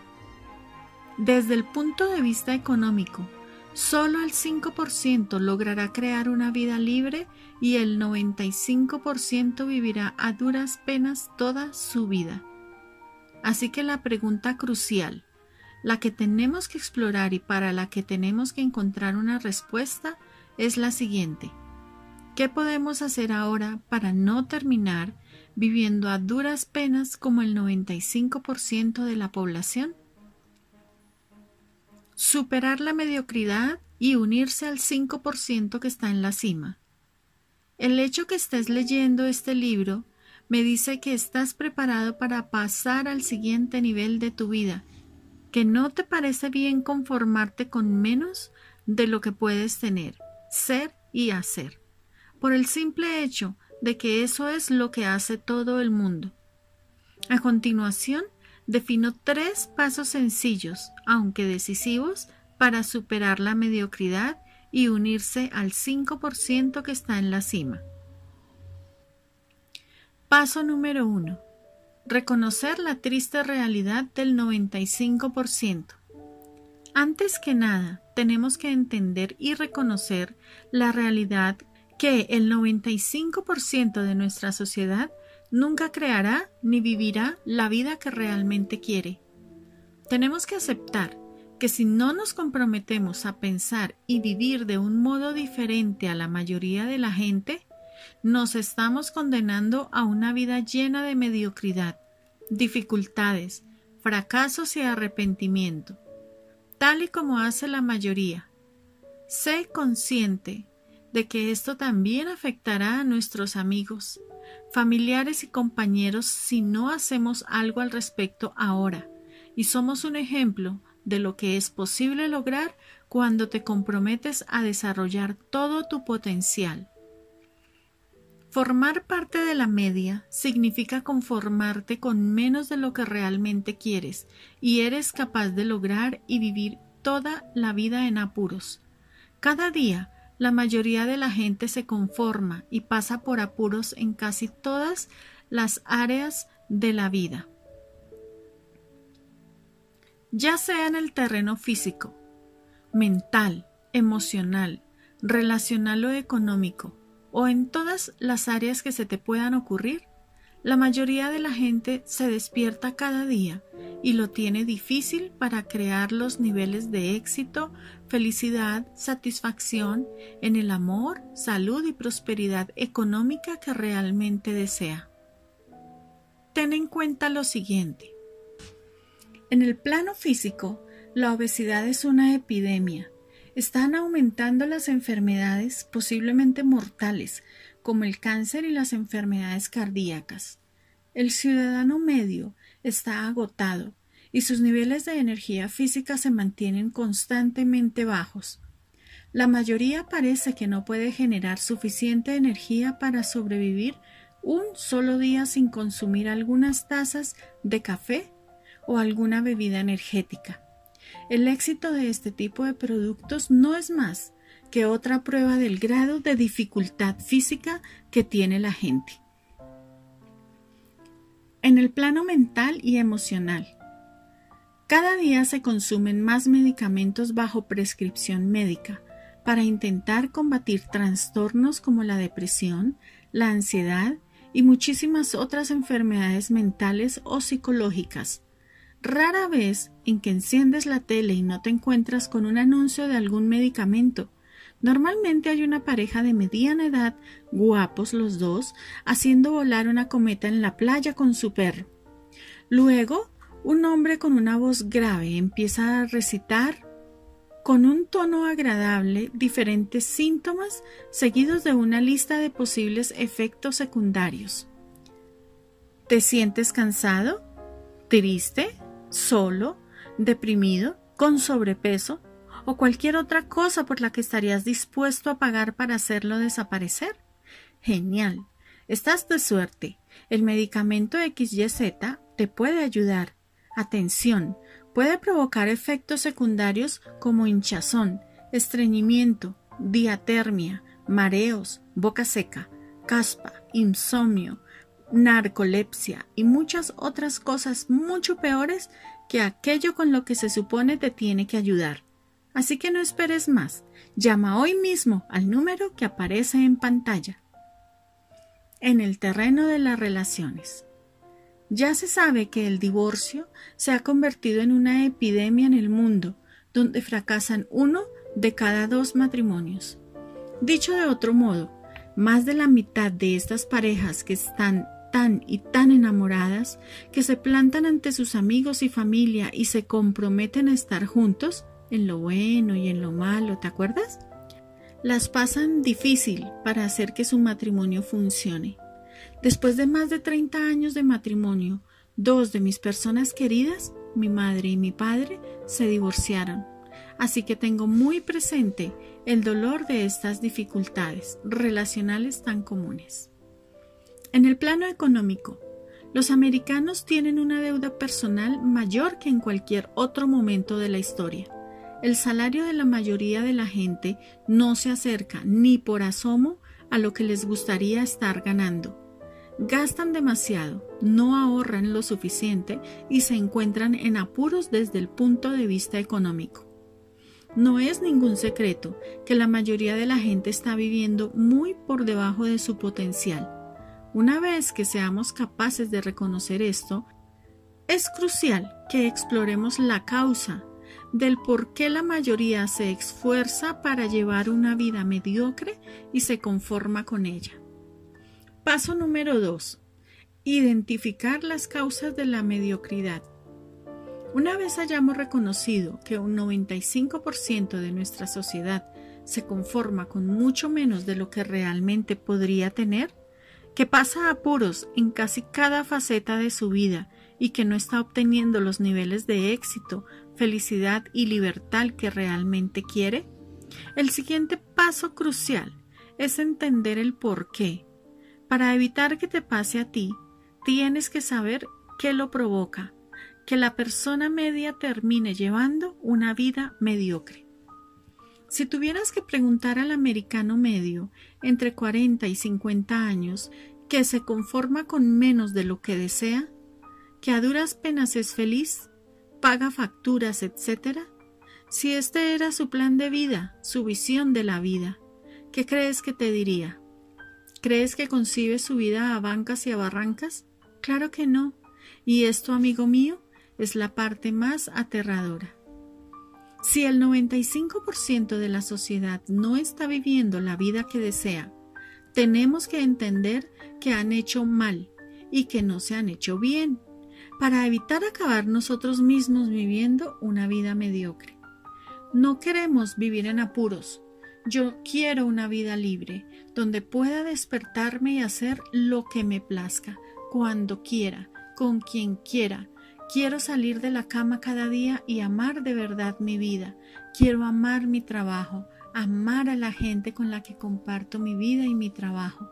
Esa es mi definición de éxito. Este tipo de vida no ocurre porque sí. Se tiene que diseñar. Si quieres vivir una vida extraordinaria como la he definido y que seas tú quien la diseñe, tienes que identificar las causas fundamentales de la mediocridad para evitar que te despojen de la vida que tú quieres. A continuación, presento las que yo creo que son las causas más relevantes de la mediocridad y el potencial inalcanzado, las que han tenido y seguirán teniendo el mayor impacto en tu vida, así como lo que puedes hacer para vencerlas. Las causas de la mediocridad y tus soluciones. El síndrome del espejo retrovisor. Una de las causas más devastadoras de la vida mediocre es un problema que yo llamo síndrome del espejo retrovisor. Nuestro subconsciente está equipado con un espejo retrovisor que nos limita, a través del cual revivimos y recreamos continuamente nuestro pasado. Creemos erróneamente que somos el que éramos, lo cual limita nuestro verdadero potencial en el presente, a raíz de las limitaciones de nuestro pasado. En consecuencia, filtramos cada decisión que tomamos desde a qué hora nos despertamos en la mañana hasta qué objetivos nos marcamos o qué nos permitimos considerar posible en nuestras vidas. A través de las limitaciones de nuestras experiencias pasadas, queremos crear una vida mejor, pero a veces no sabemos verla de otra forma que no sea como la hemos visto siempre. Hay estudios que demuestran que en un día cualquiera una persona tiene entre 50.000 y 60.000 pensamientos. El problema es que un 95% de nuestros pensamientos son los mismos que tuvimos el día anterior y el anterior y el anterior.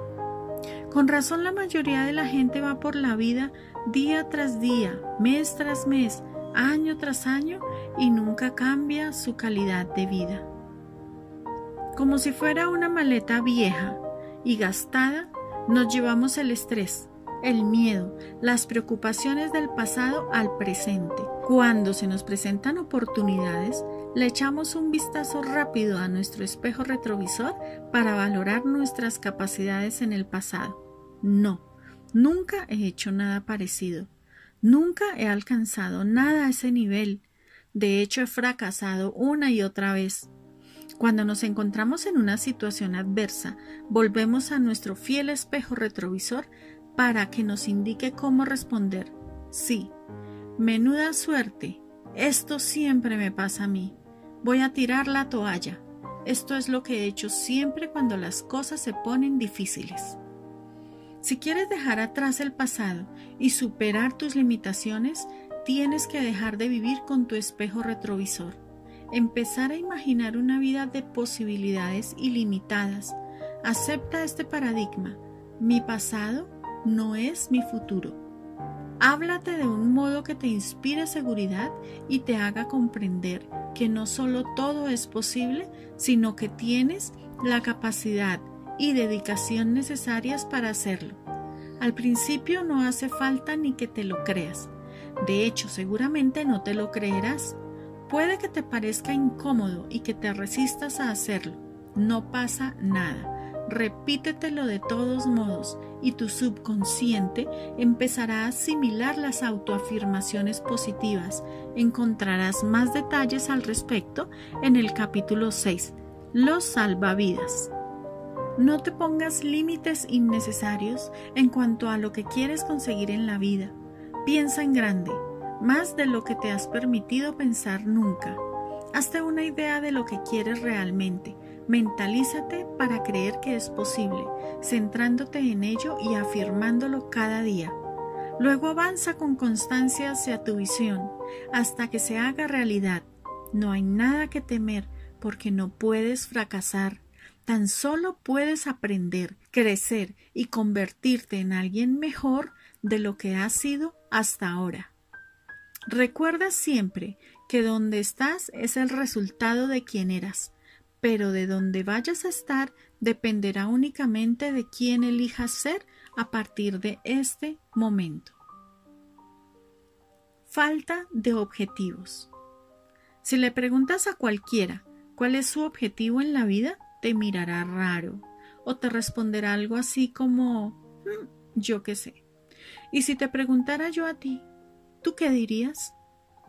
La mayoría de la gente es incapaz de articular su objetivo en la vida, el convincente por qué que les lleva a despertarse cada día y hacer lo que sea para cumplir su misión en la vida. Más bien, la mayoría de la gente vive la vida día a día y no tiene otras metas más allá de la mera supervivencia. La mayoría se centra en superar un día, tomar el rumbo que ofrezca menos resistencia y buscar placeres a corto plazo por el camino, evitando cualquier dolor o malestar que les pueda provocar el hecho de crecer. A lo largo de mis siete años de carrera profesional como vendedor, a pesar de haber batido varios récords de ventas en la empresa, me pasé los seis primeros años de esos siete librando una ardua batalla contra la mediocridad y perdiendo más que ganando. Mis resultados no eran constantes y me conformaba repetidamente con mucho menos de mi máximo rendimiento, hasta que finalmente descubrí el secreto para superar la mediocridad, marcarse objetivos en la vida. Después de entrar en el Salón de la Fama de la empresa, estaba preparado para dar un paso adelante y perseguir mi sueño de convertirme en escritor, ponente y coach. Sin embargo, aún no había desarrollado todo mi potencial en la empresa. Estaba a punto de dejar la empresa con la espinita de la mediocridad clavada. Seguro que me seguiría a mi siguiente aventura a no ser que hiciera algo al respecto. Hasta ese momento no había tenido un objetivo convincente en la vida que me hiciera levantar por las mañanas. Incluso cuando me apetecía levantarme, no tenía ningún propósito que me hiciera descolgar el teléfono para llamar a posibles clientes, y aún menos cuando no necesitaba el dinero. En ese momento decidí que la meta que me marcaría para los siguientes doce meses sería convertirme en la persona que necesitaba ser para crear el éxito, la libertad y la calidad de vida que realmente deseaba. Combiné todo esto con mi otro objetivo en la vida. Sí, puedes tener más de uno. El de aportar valor a las vidas de otros desinteresadamente, reuniendo un equipo de otros 16 vendedores cada semana dirigía teleconferencias de coaching para darles apoyo, con el fin de que alcanzaran sus metas, gratuitamente durante 46 semanas consecutivas. El hecho de vivir cada día en sincronía con mis dos objetivos en la vida, alineando constante y conscientemente mis pensamientos, palabras y acciones con cada propósito, no solo me llevó a alcanzar mi mayor número de ventas en un año, un 94% superior a mi antiguo récord, sino que también logré que más representantes sobrepasaran el nivel más alto de rendimiento que en cualquier otra etapa de los 50 años de la historia de la empresa.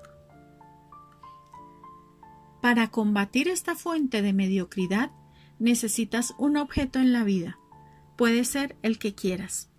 Cualquier cosa con la que te sientas identificado y que te inspire a despertarte cada día y vivir en sintonía con tu propósito.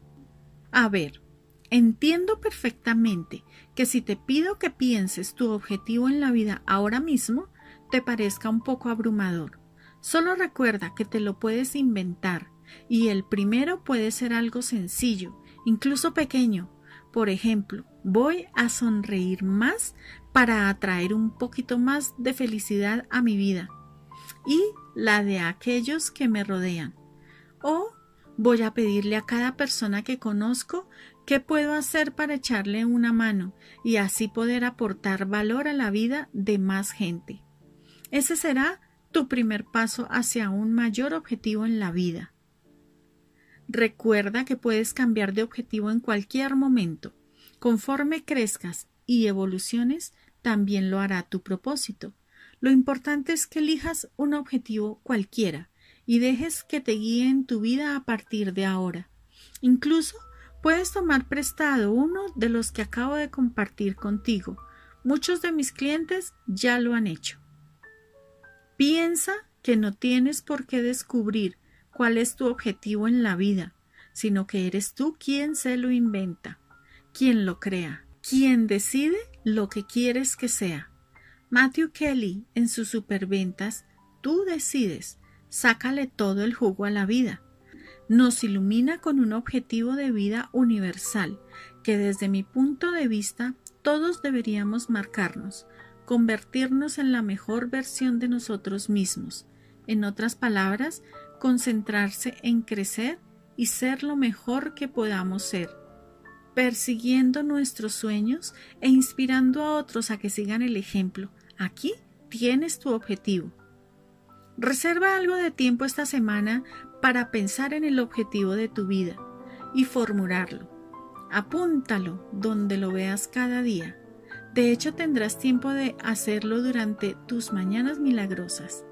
Recuerda siempre que cuando te comprometes a vivir una vida con una meta que va más allá de tus problemas, estos se convierten en algo relativamente insignificante y los podrás superar con facilidad.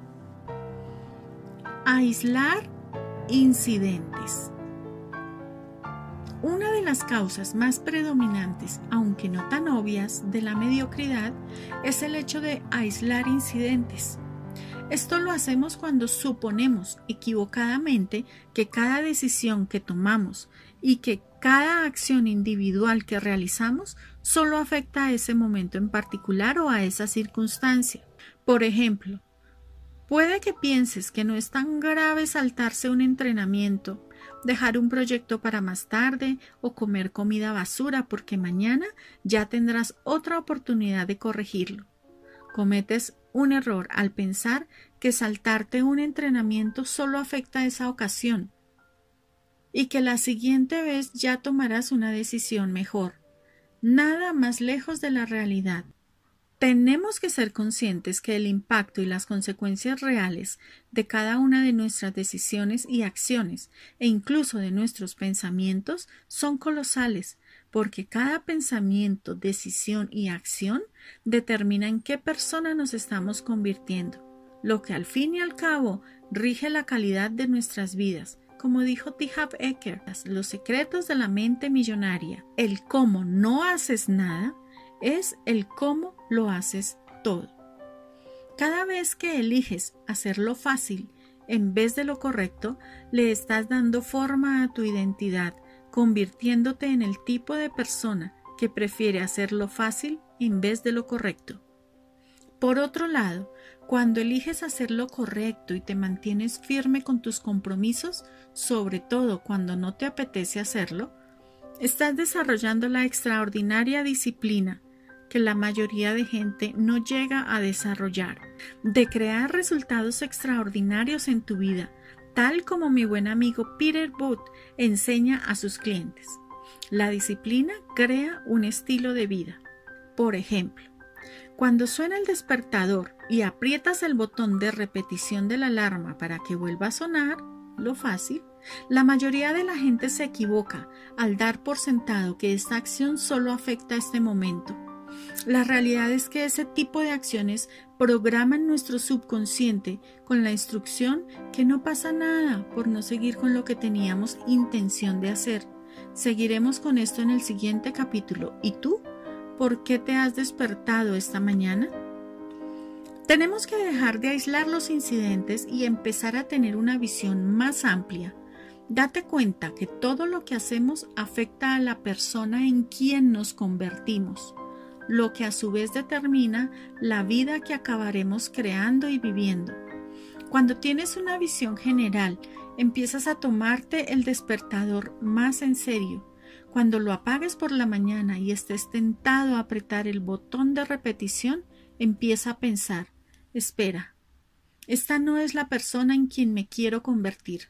Alguien que no tiene suficiente disciplina como para no levantarse de la cama en la mañana. Recuerda siempre que la persona en quien te estás convirtiendo es mucho más importante de lo que estás haciendo y que a su vez es lo que le estás haciendo lo que determina en quién te estás convirtiendo. Falta de corresponsabilidad. La conexión entre el éxito y la corresponsabilidad es irrefutable. Prácticamente toda la gente exitosa, desde directores ejecutivos hasta atletas profesionales o el presidente de Estados Unidos, tiene un alto grado de responsabilidad. Les da la fuerza necesaria para actuar y alcanzar resultados, aun cuando no les apetece. Si no fuera por eso, muchos más atletas se saltarían los entrenamientos y los directores ejecutivos se pasarían días enteros jugando con sus smartphones. Estoy convencido que hay muchos que ya lo hacen. Yo a veces también lo hago. Pero tendríamos a muchísimos más. La corresponsabilidad es la responsabilidad compartida para lograr una acción o resultado. Pocas cosas suceden en este mundo o en tu vida si no existe ningún tipo de corresponsabilidad. Prácticamente todos los resultados positivos que tú y yo hemos logrado desde que nacimos hasta que teníamos 18 años han sido gracias a la responsabilidad inculcada por adultos en nuestras vidas, padres, profesores, jefes, etc. Comimos verdura, hicimos los deberes, nos lavamos los dientes, nos bañamos y nos fuimos a la cama a una hora razonable si nuestros padres y profesores no nos hubieran inculcado esa responsabilidad, habríamos sido asquerosos niñitos analfabetos, malnutridos y faltos de sueño. Qué manera de reformularlo, ¿no? La corresponsabilidad ha traído orden a nuestras vidas y nos ha permitido avanzar, mejorar y alcanzar resultados que no hubiéramos conseguido de ninguna otra forma. He aquí el problema. La corresponsabilidad no es algo que tú y yo pidiéramos, sino algo que soportamos cuando éramos niños, adolescentes y adultos jóvenes. Como se trataba de algo que los adultos nos habían impuesto cuando éramos niños, la mayoría de nosotros creció inconscientemente molesto con la corresponsabilidad y con el ansia de evitarla en general. Luego, al cumplir los 18 años, aprovechamos cada milímetro de libertad que teníamos entre manos y seguíamos evitando la responsabilidad como si fuera una plaga, perpetuando una espiral cuesta abajo hacia la mediocridad, desarrollando actitudes mentales perjudiciales y hábitos como la pereza, desviando la responsabilidad y tomando atajos. Difícilmente una receta para el éxito. Ahora que hemos crecido y nos esforzamos para alcanzar niveles de éxito y satisfacción dignos, tenemos que empezar a tener nuestro propio sistema de corresponsabilidad o volver a vivir con nuestros padres. Tu sistema de corresponsabilidad puede ser un coach profesional, un mentor o incluso un buen amigo o familiar.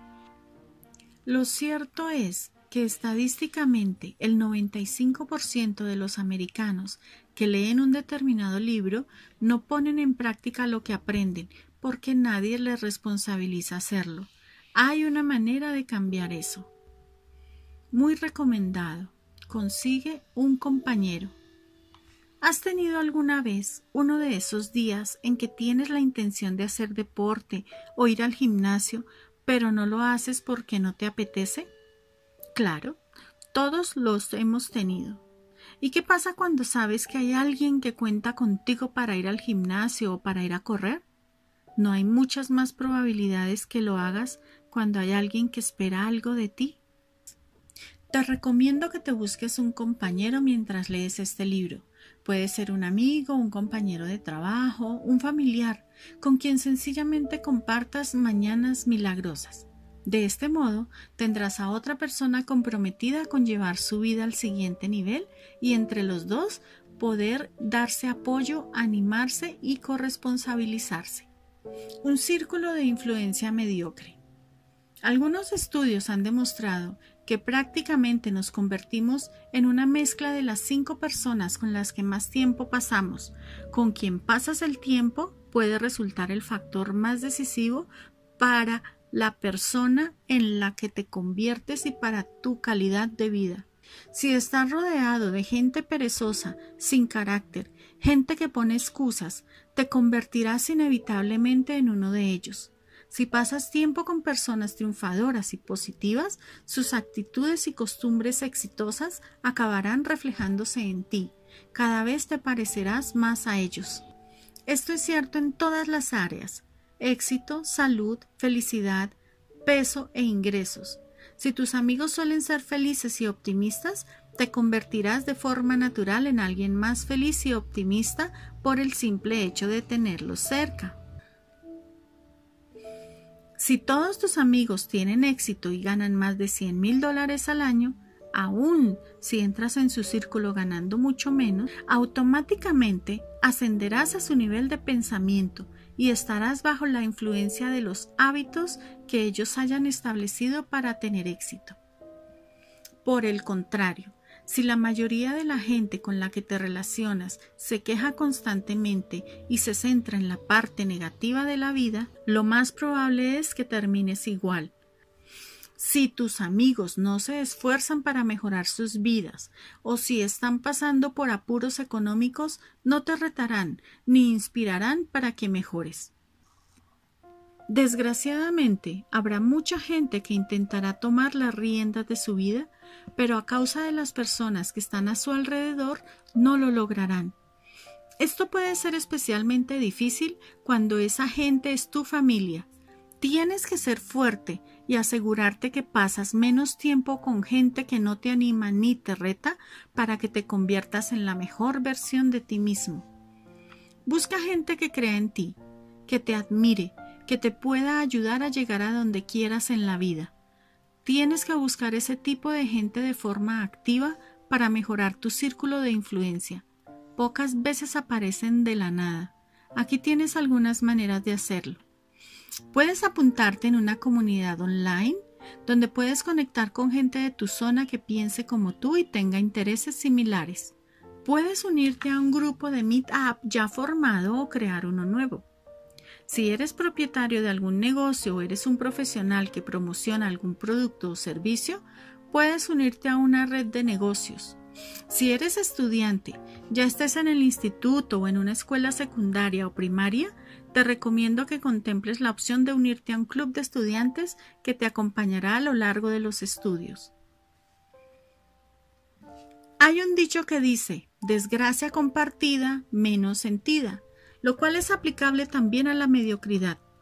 No dejes que los miedos, las inseguridades y las creencias que limitan a otros limiten lo que es posible para ti. Una de las promesas más importantes que harás en tu vida es la de mejorar proactiva y continuamente tu círculo de influencia. Siempre busca gente que aporte valor en tu vida y que saque lo mejor de ti. Y por supuesto, sé esa persona para otros. Esta es otra razón por la que es tan valioso que te comprometas a invitar a un amigo, compañero de trabajo o familiar para que sea tu compañero y que practique el método Mañanas Milagrosas contigo. Aportarás valor a la vida de esa persona, ayudándola a aumentar su nivel de desarrollo personal, lo que a su vez hará que sea una mejor influencia para ti. Falta de desarrollo personal. Jim Rohn ha sido uno de mis mejores mentores y me ha enseñado muchas filosofías que me han cambiado la vida. Desde mi punto de vista, la mejor fue la idea que nuestro nivel de éxito rara vez excederá nuestro nivel de desarrollo personal, porque el éxito es algo que atraes gracias a la persona en la que te conviertes. En otras palabras, tu nivel de éxito en cualquier aspecto de tu vida pocas veces será superior y normalmente será paralelo a tu nivel de desarrollo personal. Por ejemplo, tus conocimientos, habilidades, creencias, hábitos, etc. Ya hemos tratado esto antes, pero revisémoslo otra vez. Si tú y yo valoramos nuestro nivel de éxito en cualquier aspecto de nuestras vidas, salud, economía, relaciones, etc., en una escala del 1 al 10, los dos querremos un éxito 10 o no. Está bien. Pero el problema es que la mayoría de nosotros no dedicamos tiempo cada día a desarrollarnos para llegar al nivel 10 que necesitamos para ser capaces de atraer, crear, vivir y mantener el nivel de éxito que decidimos que queremos. En consecuencia, nos cuesta mucho alcanzar los niveles de salud, felicidad, energía, amor y éxito personal y profesional que realmente deseamos. Tienes a tu alcance la vida más extraordinaria que puedas imaginar. Independientemente de lo que te haya ocurrido en el pasado, estás esperando a que te conviertas en la persona que necesitas ser para poder atraer, crear y vivir esa vida con facilidad. Mañanas Milagrosas te permitirá convertirte en la persona que necesitas ser para atraer, crear, mantener de manera fácil y constante el éxito 10 que quieres en cada una de las áreas de tu vida. Recuerda siempre que cuando fracasamos a la hora de encontrar tiempo para desarrollarnos como personas, nos vemos forzados a dedicar tiempo a la dificultad y a la lucha. Mañanas Milagrosas te dará ese tiempo para conseguir un desarrollo personal extraordinario. Falta de urgencia. Puede decirse que la causa más importante de la mediocridad y del potencial inalcanzado que impide al 95% de la sociedad americana crear y vivir la vida que realmente quiere es que la mayoría de la gente no se siente apremiada a mejorar como persona y así mejorar su vida. Es propio de los humanos vivir con la mentalidad del algún día y pensar que la vida se arreglará sola ¿Y cómo les va? Esa mentalidad del algún día es perpetua y lleva a una vida de postergación, potencial inalcanzado y arrepentimiento. Te despiertas un día y te preguntas, ¿qué demonios está pasando? ¿Cómo ha llegado tu vida a este punto? ¿Cómo has llegado tú a este punto? Una de las cosas más tristes de la vida es vivir con arrepentimiento, sabiendo que podrías haber tenido, sido y hecho muchísimo más. Recuerda esta verdad. El ahora importa mucho más que cualquier otro momento de tu vida, porque es lo que haces hoy lo que determina en quién te estás convirtiendo, y en quién te estás convirtiendo siempre determinará la calidad y la dirección de tu vida. Si no te comprometes hoy a empezar a convertirte en la persona que necesitas ser para crear la vida extraordinaria que realmente quieres, ¿qué te hace pensar que mañana o la semana que viene o el mes que viene o el año que viene será distinto? No lo será. Y este es el motivo por el que tienes que marcarte un punto de partida. Paso número 3. Marcar un punto de partida. Has reconocido y aceptado la realidad que el 95% de la sociedad americana está en apuros, que si no nos comprometemos a pensar y vivir de una manera diferente a la mayoría, terminaremos en apuros como ellos. Has identificado las causas de la mediocridad que tienes que tomar conciencia y huir. El tercer paso es marcar un punto de partida, decidir qué es lo que empezarás a hacer diferente a partir de hoy. Nada de mañana, ni la semana que viene, ni el mes que viene. Hoy tienes que tomar la decisión de que estás preparado para hacer los cambios necesarios para garantizar que serás capaz de crear la vida que realmente quieres para llevar tu éxito personal y profesional a un nivel que nunca has alcanzado. Tienes que querer comprometerte a un nivel al que nunca te habías comprometido. ¿Estás preparado para afrontar este compromiso? Tu vida entera cambiará el día en que decides que ya no aceptarás más ser mediocre. El día en que te das cuenta que hoy es el día más importante de tu vida el día en que decides que el ahora es más importante que cualquier otro momento, porque la persona en que te estás convirtiendo cada día a partir de las decisiones que estás tomando y de las acciones que estás llevando a cabo, determina quién serás durante el resto de tu vida.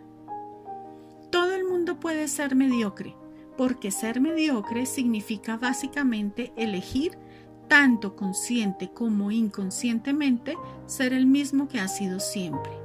La mediocridad no tiene nada que ver con cómo te comparas con otra gente, sencillamente es el resultado de no afrontar el compromiso de aprender, crecer y mejorar como persona continuamente, mientras que ser extraordinario lo que te lleva a niveles extraordinarios de éxito es el resultado de elegir la opción de aprender, crecer y ser cada día un poquito mejor que el día anterior.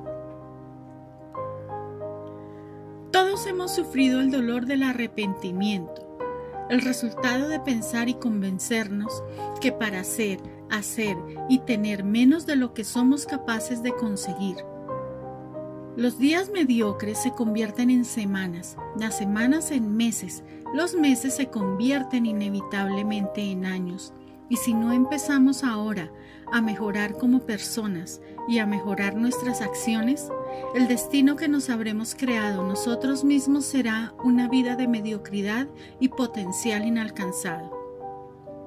Lo cierto es que si no cambiamos ahora, nuestra vida no cambiará. Si no somos mejores, nuestra vida no será mejor.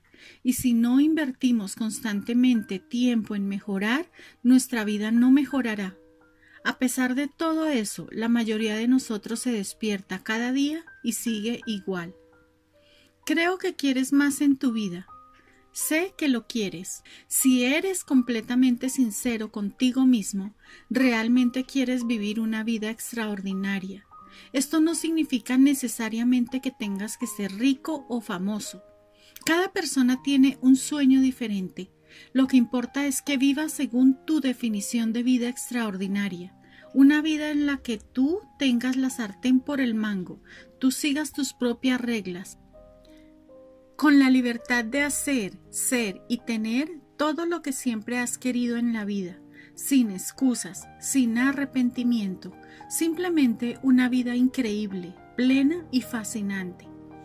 Con toda la razón afirmaba el autor Robin Sharman que una de las cosas más tristes en la vida es llegar al final y mirar atrás arrepentido, sabiendo que podías haber sido, hecho y tenido mucho más, aunque este es el destino que se ha autoimpuesto las masas. No tiene que ser ni mucho menos el tuyo. Hoy puedes marcarte un punto de partida. Puedes decidir que para ti la mediocridad ya no es aceptable. Puedes declarar tu grandeza. Puedes elegir convertirte en la persona que necesitas ser para crear la vida extraordinaria que realmente quieres. Tu vida puede estar llena y rebosar de energía, amor, salud, felicidad, éxito, prosperidad económica y cualquier otra cosa que hayas imaginado tener, hacer o ser. Capítulo 4 ¿Y tú por qué te has despertado esta mañana? Tienes que despertarte cada día con decisión si quieres irte a la cama con satisfacción. George Lorimer. El primer ritual del día es el que te da más ventajas de lejos, porque tiene el efecto de predisponer la mente y el contexto para lo que te queda del día. Avon Pagan. ¿Por qué te has tomado la molestia de salir de la cama esta mañana? Piénsalo por un momento. ¿Por qué te levantas en general por las mañanas? ¿Por qué abandonas la comodidad de tu acogedora y calientita cama?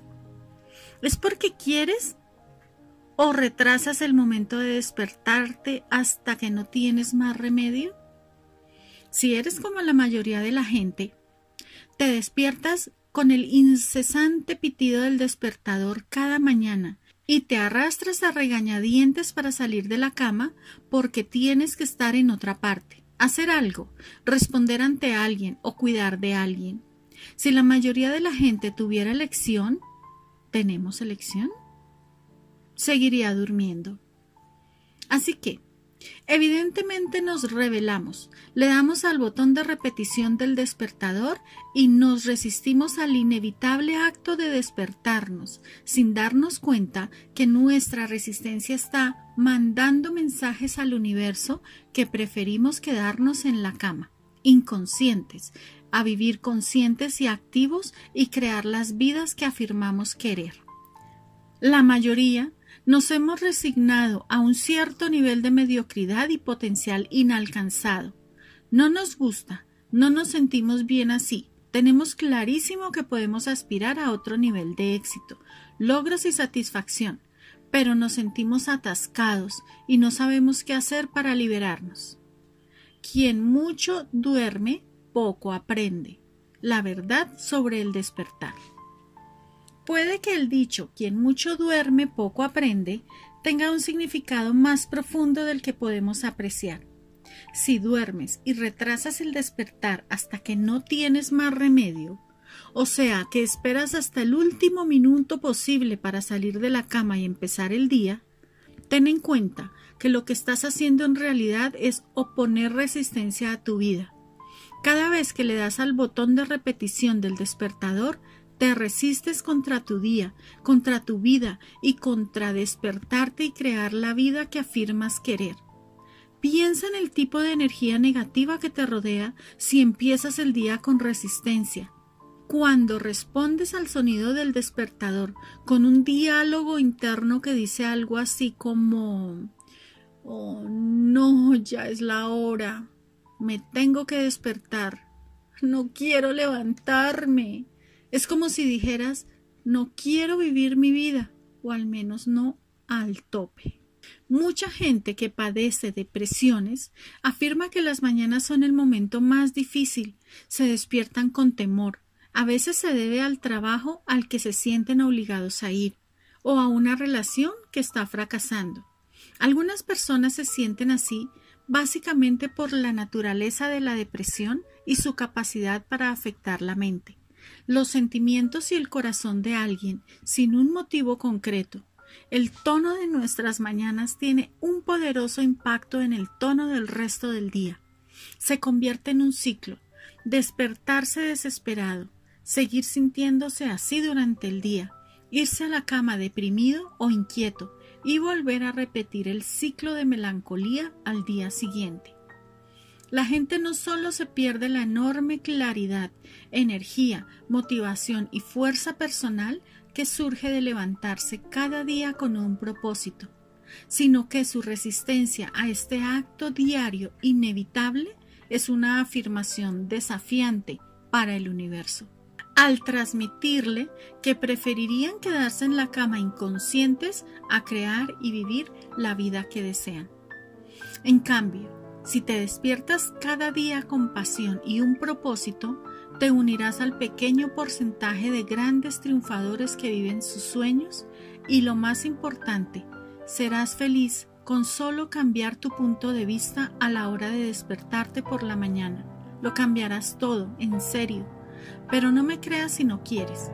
Confía en estos famosos madrugadores.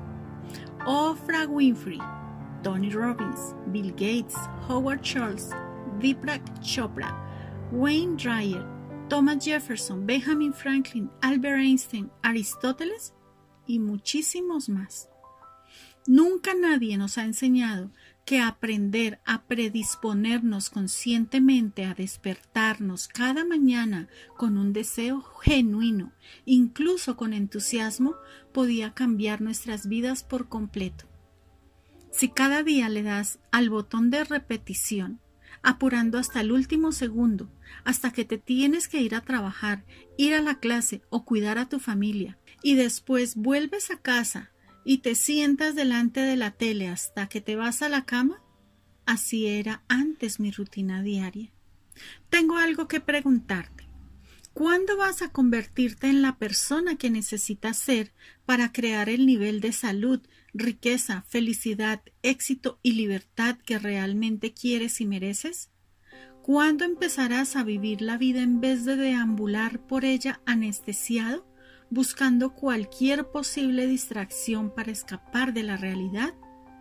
Y si te digo que tu realidad, tu vida puede llegar a ser algo para lo que te mueres de ganas de estar consciente, no hay mejor día que hoy para dejar de ser quien hemos sido y pasar a ser la persona en quien podemos convertirnos y subir un peldaño en nuestra vida para vivir como realmente queremos.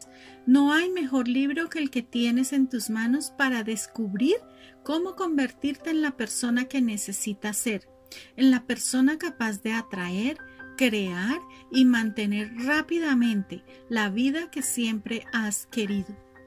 En realidad, ¿cuántas horas necesitamos para dormir?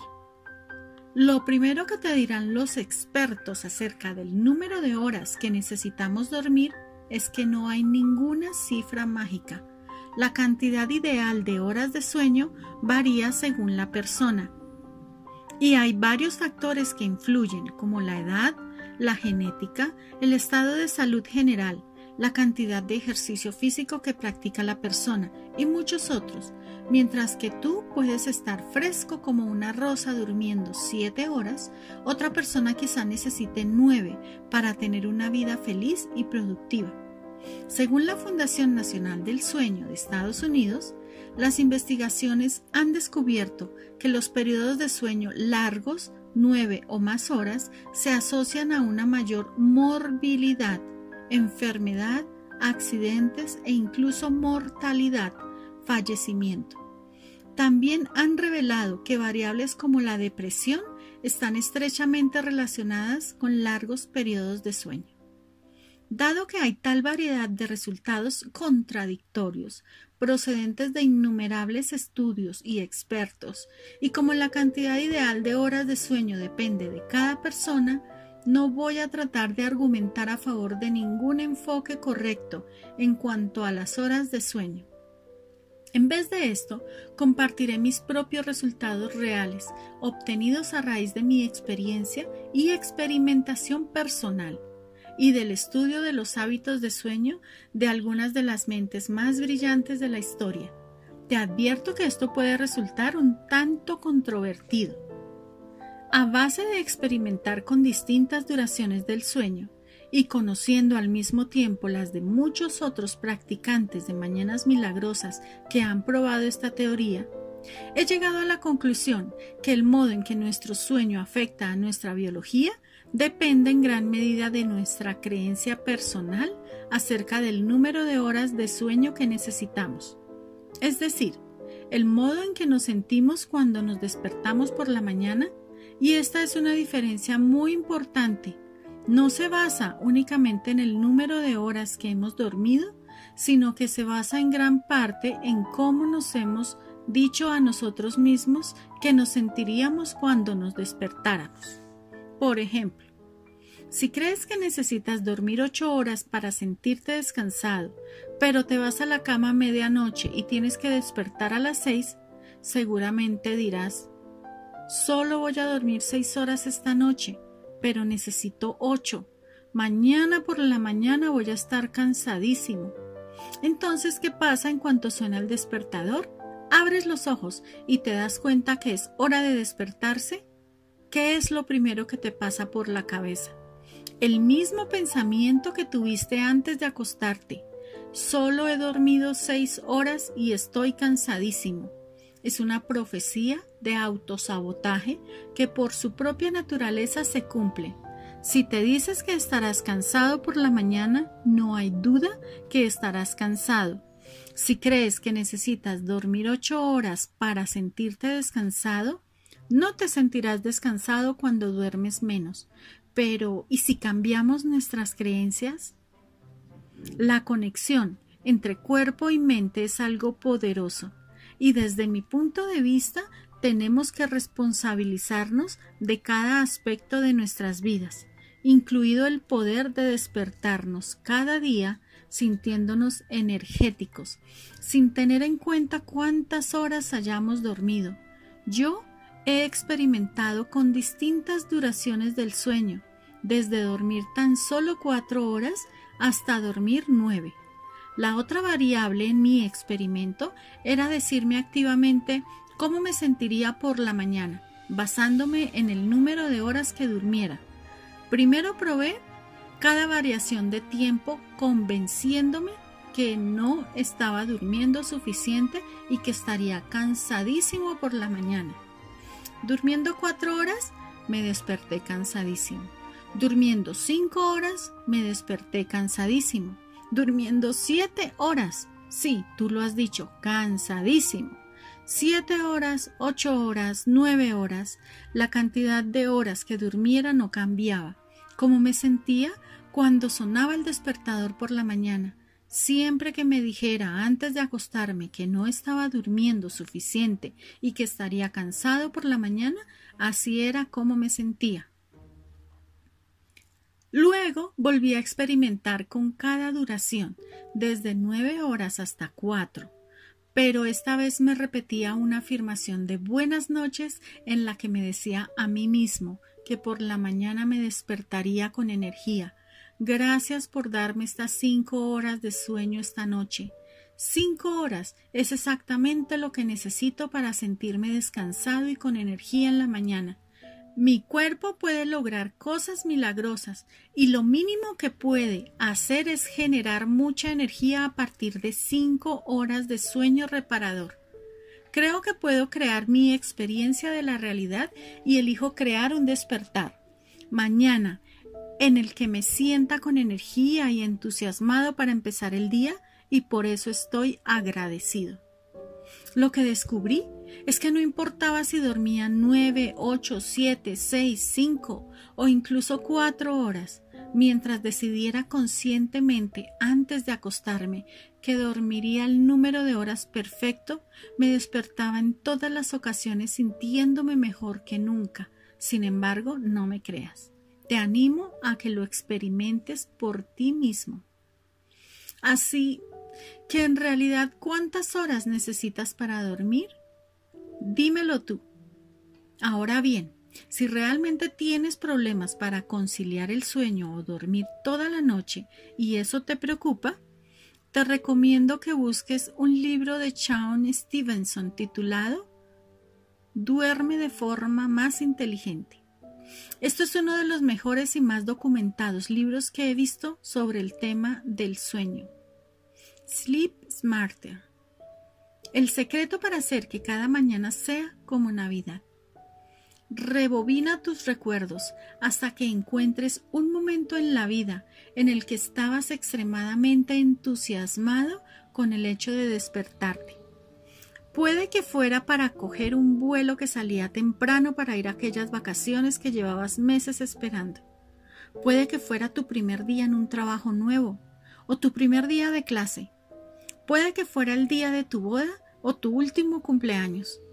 Personalmente, creo que mi vida nunca ha estado tan emocionado por despertarme cuando era un niño en la mañana de Navidad. ¿Te sientes identificado? Mañanas Milagrosas tiene en gran parte la misión de recrear esa experiencia de despertarse con energía y emocionado y hacer que esto pase cada día de tu vida, durante el resto de tu vida. Se trata de salir de la cama con un propósito, no porque no haya más remedio, sino porque realmente quieres, y dedicar un tiempo cada día a crecer para convertirte en la persona que necesitas para crear la vida más extraordinaria, satisfactoria y abundante que puedas imaginar. Mañanas Milagrosas ya hace esto para miles de personas en todo el mundo. Gente como tú. Capítulo 5. Estrategia en 5 pasos para despertarse a la primera. Para todos los adictos al botón de repetición de la alarma. Si lo piensas bien, darle al botón de repetición del despertador no tiene sentido. Es como decir odio levantarme, así que voy a hacerlo una y otra y otra vez. Dimitri Martin las mañanas me gustarían más si empezaran más tarde. Anónimo. Para empezar, deja que te diga que si no fuera por esa estrategia que estoy a punto de compartir contigo, aún estaría durmiendo o haciendo el vago mientras suena el despertador cada mañana. Y lo que es peor aún, estaría pegado a mi antigua creencia limitante que no era un buen madrugador. Se dice que en realidad a nadie le gusta despertarse temprano, pero que a todo el mundo le encanta la sensación de haberse despertado temprano. Es un poco como lo de hacer ejercicio. A muchos nos cuesta ir al gimnasio, pero a todos nos encanta la sensación de haber ido al gimnasio. Despertarse temprano, sobre todo cuando se tiene un propósito, siempre hace que arranques el día con fuerza. Aumentar tu grado de motivación al despertar. La mayoría de nosotros, cuando suena el despertador cada mañana, nos despertamos con un sueño profundo. Abandonar la comodidad de nuestra cama es lo que menos nos llama en el mundo. Si tuvieras que apuntar tu grado de motivación en el momento de despertarte, es decir, tu nivel de motivación al despertar, en el momento en que el despertador empieza a sonar sin cesar, en una escala del 1 al 10, en la que el 10 implica estar preparado para despertar y comerte el día, y el 1 significa que no quieres otra cosa que seguir durmiendo.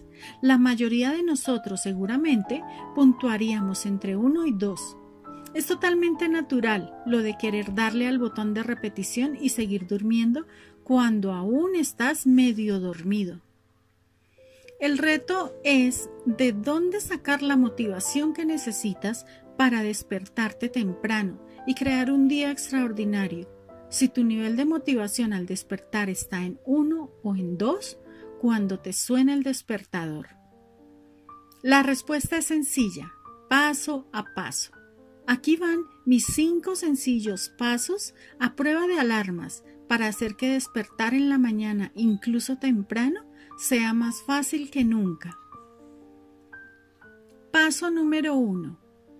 Márcate propósitos antes de acostarte. El primer secreto para despertarse es acordarse de esto. Tu primer pensamiento en la mañana suele ser el último que tuviste antes de acostarte. Por ejemplo, todos hemos tenido esas noches en la que cuesta dormirse, porque estás demasiado emocionado con la idea de despertar en la mañana, como si se trata de Nochebuena, como de la noche antes de tu cumpleaños, tu primer día del colegio, empezar un trabajo nuevo o irte de vacaciones. Tan pronto suena el despertador, abres los ojos con entusiasmo y emoción para salir de la cama y comerte el día. Sin embargo, si tu último pensamiento antes de acostarte era algo así como no puede ser que tenga que despertar dentro de seis horas, estaré cansadísimo en la mañana, tu primer pensamiento cuando te suene el despertador será algo parecido a esto. Dios mío, ¿ya han pasado seis horas?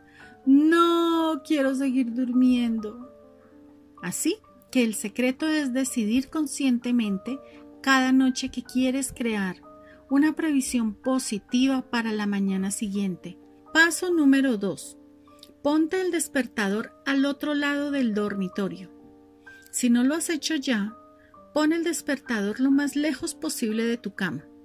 Esto te obliga a salir de la cama y poner el cuerpo en marcha. El movimiento crea energía, así que el hecho de salir de la cama te ayuda a despertarte de manera natural. Si tienes despertador al lado de la cama, aún estés en un estado parcial de sueño cuando lo apagas, y resulta mucho más difícil despertarse. Estoy convencido que te sientes identificado con lo de arrastrarse dentro de la cama, aún medio dormido, y apagar el despertador sin ni siquiera enterarte que lo has apagado. En muchas ocasiones me ha pasado que estaba totalmente convencido que el despertador formaba parte de lo que estaba soñando. Con el simple hecho de forzarte a salir de la cama para apagar el despertador, harás subir instantáneamente tu grado de motivación al despertar. Sin embargo, aún te sentirás más dormido que despierto. Así que Paso número 3. Lávate los dientes. Ya lo sé, ya lo sé. En serio, ¿me estás diciendo que me lave los dientes? Pues sí. El objetivo es que durante los primeros minutos realices actividades que no requieran pensar y simplemente le des tiempo al cuerpo para que se despierte. Así que después de apagar el despertador, ve directamente al baño a cepillarte los dientes y lávate la cara con agua tibia o fría. Esta actividad tan sencilla aumentará tu grado de motivación al despertar al nivel 4, ahora que ya tienes un aliento mentolado y fresco. Paso número 4. Bébete un vaso de agua. Es de vital importancia que te hidrates tan pronto te despiertas por la mañana. Después de 6 u 8 horas sin agua, es normal que estés ligeramente deshidratado y la deshidratación provoca cansancio. A menudo, cuando la gente tiene sensación de fatiga en cualquier momento del día, lo que realmente necesita es beber más agua, no dormir. Empieza sirviéndote un vaso de agua o lo puedes hacer lo mismo que yo, llenar un vaso de agua antes de irte a la cama para tenerlo preparado por la mañana y bébetelo tan rápido como te resulte cómodo. El objetivo es rehidratar tu cuerpo y mente lo más rápido posible para darle al cuerpo todo el agua de la que la habías privado durante las horas de sueño. Al beber un vaso de agua te hidratas y subes tu nivel de motivación al nivel 5. Paso número 5. Ponte ropa de deporte. Por último, ponte ropa de deporte y al salir del dormitorio ya estarás preparado para practicar el método. Hay gente que prefiere empezar el día metiéndose en la ducha, pero a mi parecer deberíamos ganarnos la ducha de la mañana sudando un poco primero. Hacer ejercicio por la mañana es crucial para maximizar tu potencial, porque te sitúa en la cumbre de tu estado mental, físico y emocional para que te comas el día.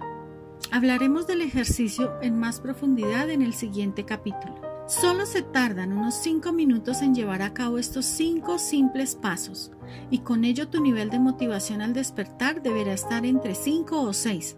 Llegados a ese punto, se necesita mucha menos disciplina para mantenerse despierto y aplicar el método de mañanas milagrosas. Si lo intentaras cuando te suena el despertador, cuando tu nivel está al 1, te sería mucho más difícil. Aquí tienes un resumen de la estrategia en cinco pasos para despertarte a la primera, a fin que te resulte mucho más fácil despertarte y mantenerte despierto. 1. Márcate propósitos antes de acostarse. Este es el paso más importante. Acuérdate que lo primero que piensas en la mañana es lo último que pensaste antes de acostarte. Así que cada noche antes de acostarte encárgate de crear una verdadera motivación para la mañana siguiente.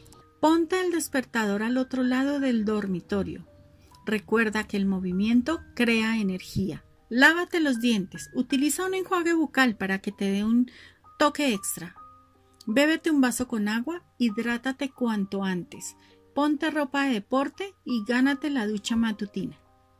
Más consejos de mañanas milagrosas para despertarse. Recuerda que aunque esta estrategia haya funcionado para miles de personas, estos cinco pasos no son la única forma de lograr un despertar más fácil. Aquí van otros consejos que he escuchado de otros practicantes. Primero, afirmaciones al acostarse. 2. Pon un temporizador en las luces del dormitorio. Algunos de los miembros de la comunidad tienen un temporizador en las luces del dormitorio. Puedes comprar uno por internet o en cualquier ferretería. A la que le suena el despertador se encienden las luces del dormitorio. ¡Qué gran idea! Es mucho más fácil volver a dormirse cuando está oscuro. Así que el hecho de que se enciendan las luces le dice a la mente y al cuerpo que es hora de despertarse. Al margen que si utilizas un temporizador o no, Asegúrate de encender las luces cuando te suene el despertador. Pon un temporizador en el calentador del baño. Otra fan de Mañanas Milagrosas dijo que en el invierno se ponía un temporizador en el calentador para que se encendiera 15 minutos antes de despertarse. Estaba apagado durante la noche y empezaba a calentar a la hora de despertarse para no tener la tentación de volver a meterse debajo de las sábanas para no tener frío. Dice que para ella representó un gran cambio. El truco está en tener una estrategia efectiva y predeterminada, que paso a paso aumente tu nivel de motivación al despertar por la mañana. No esperes para probarla. Empieza esta noche leyendo las afirmaciones al acostarte, poniendo el despertador al otro lado del dormitorio, preparándote un vaso de agua en la mesita de noche y comprometiéndote a hacer los otros dos pasos.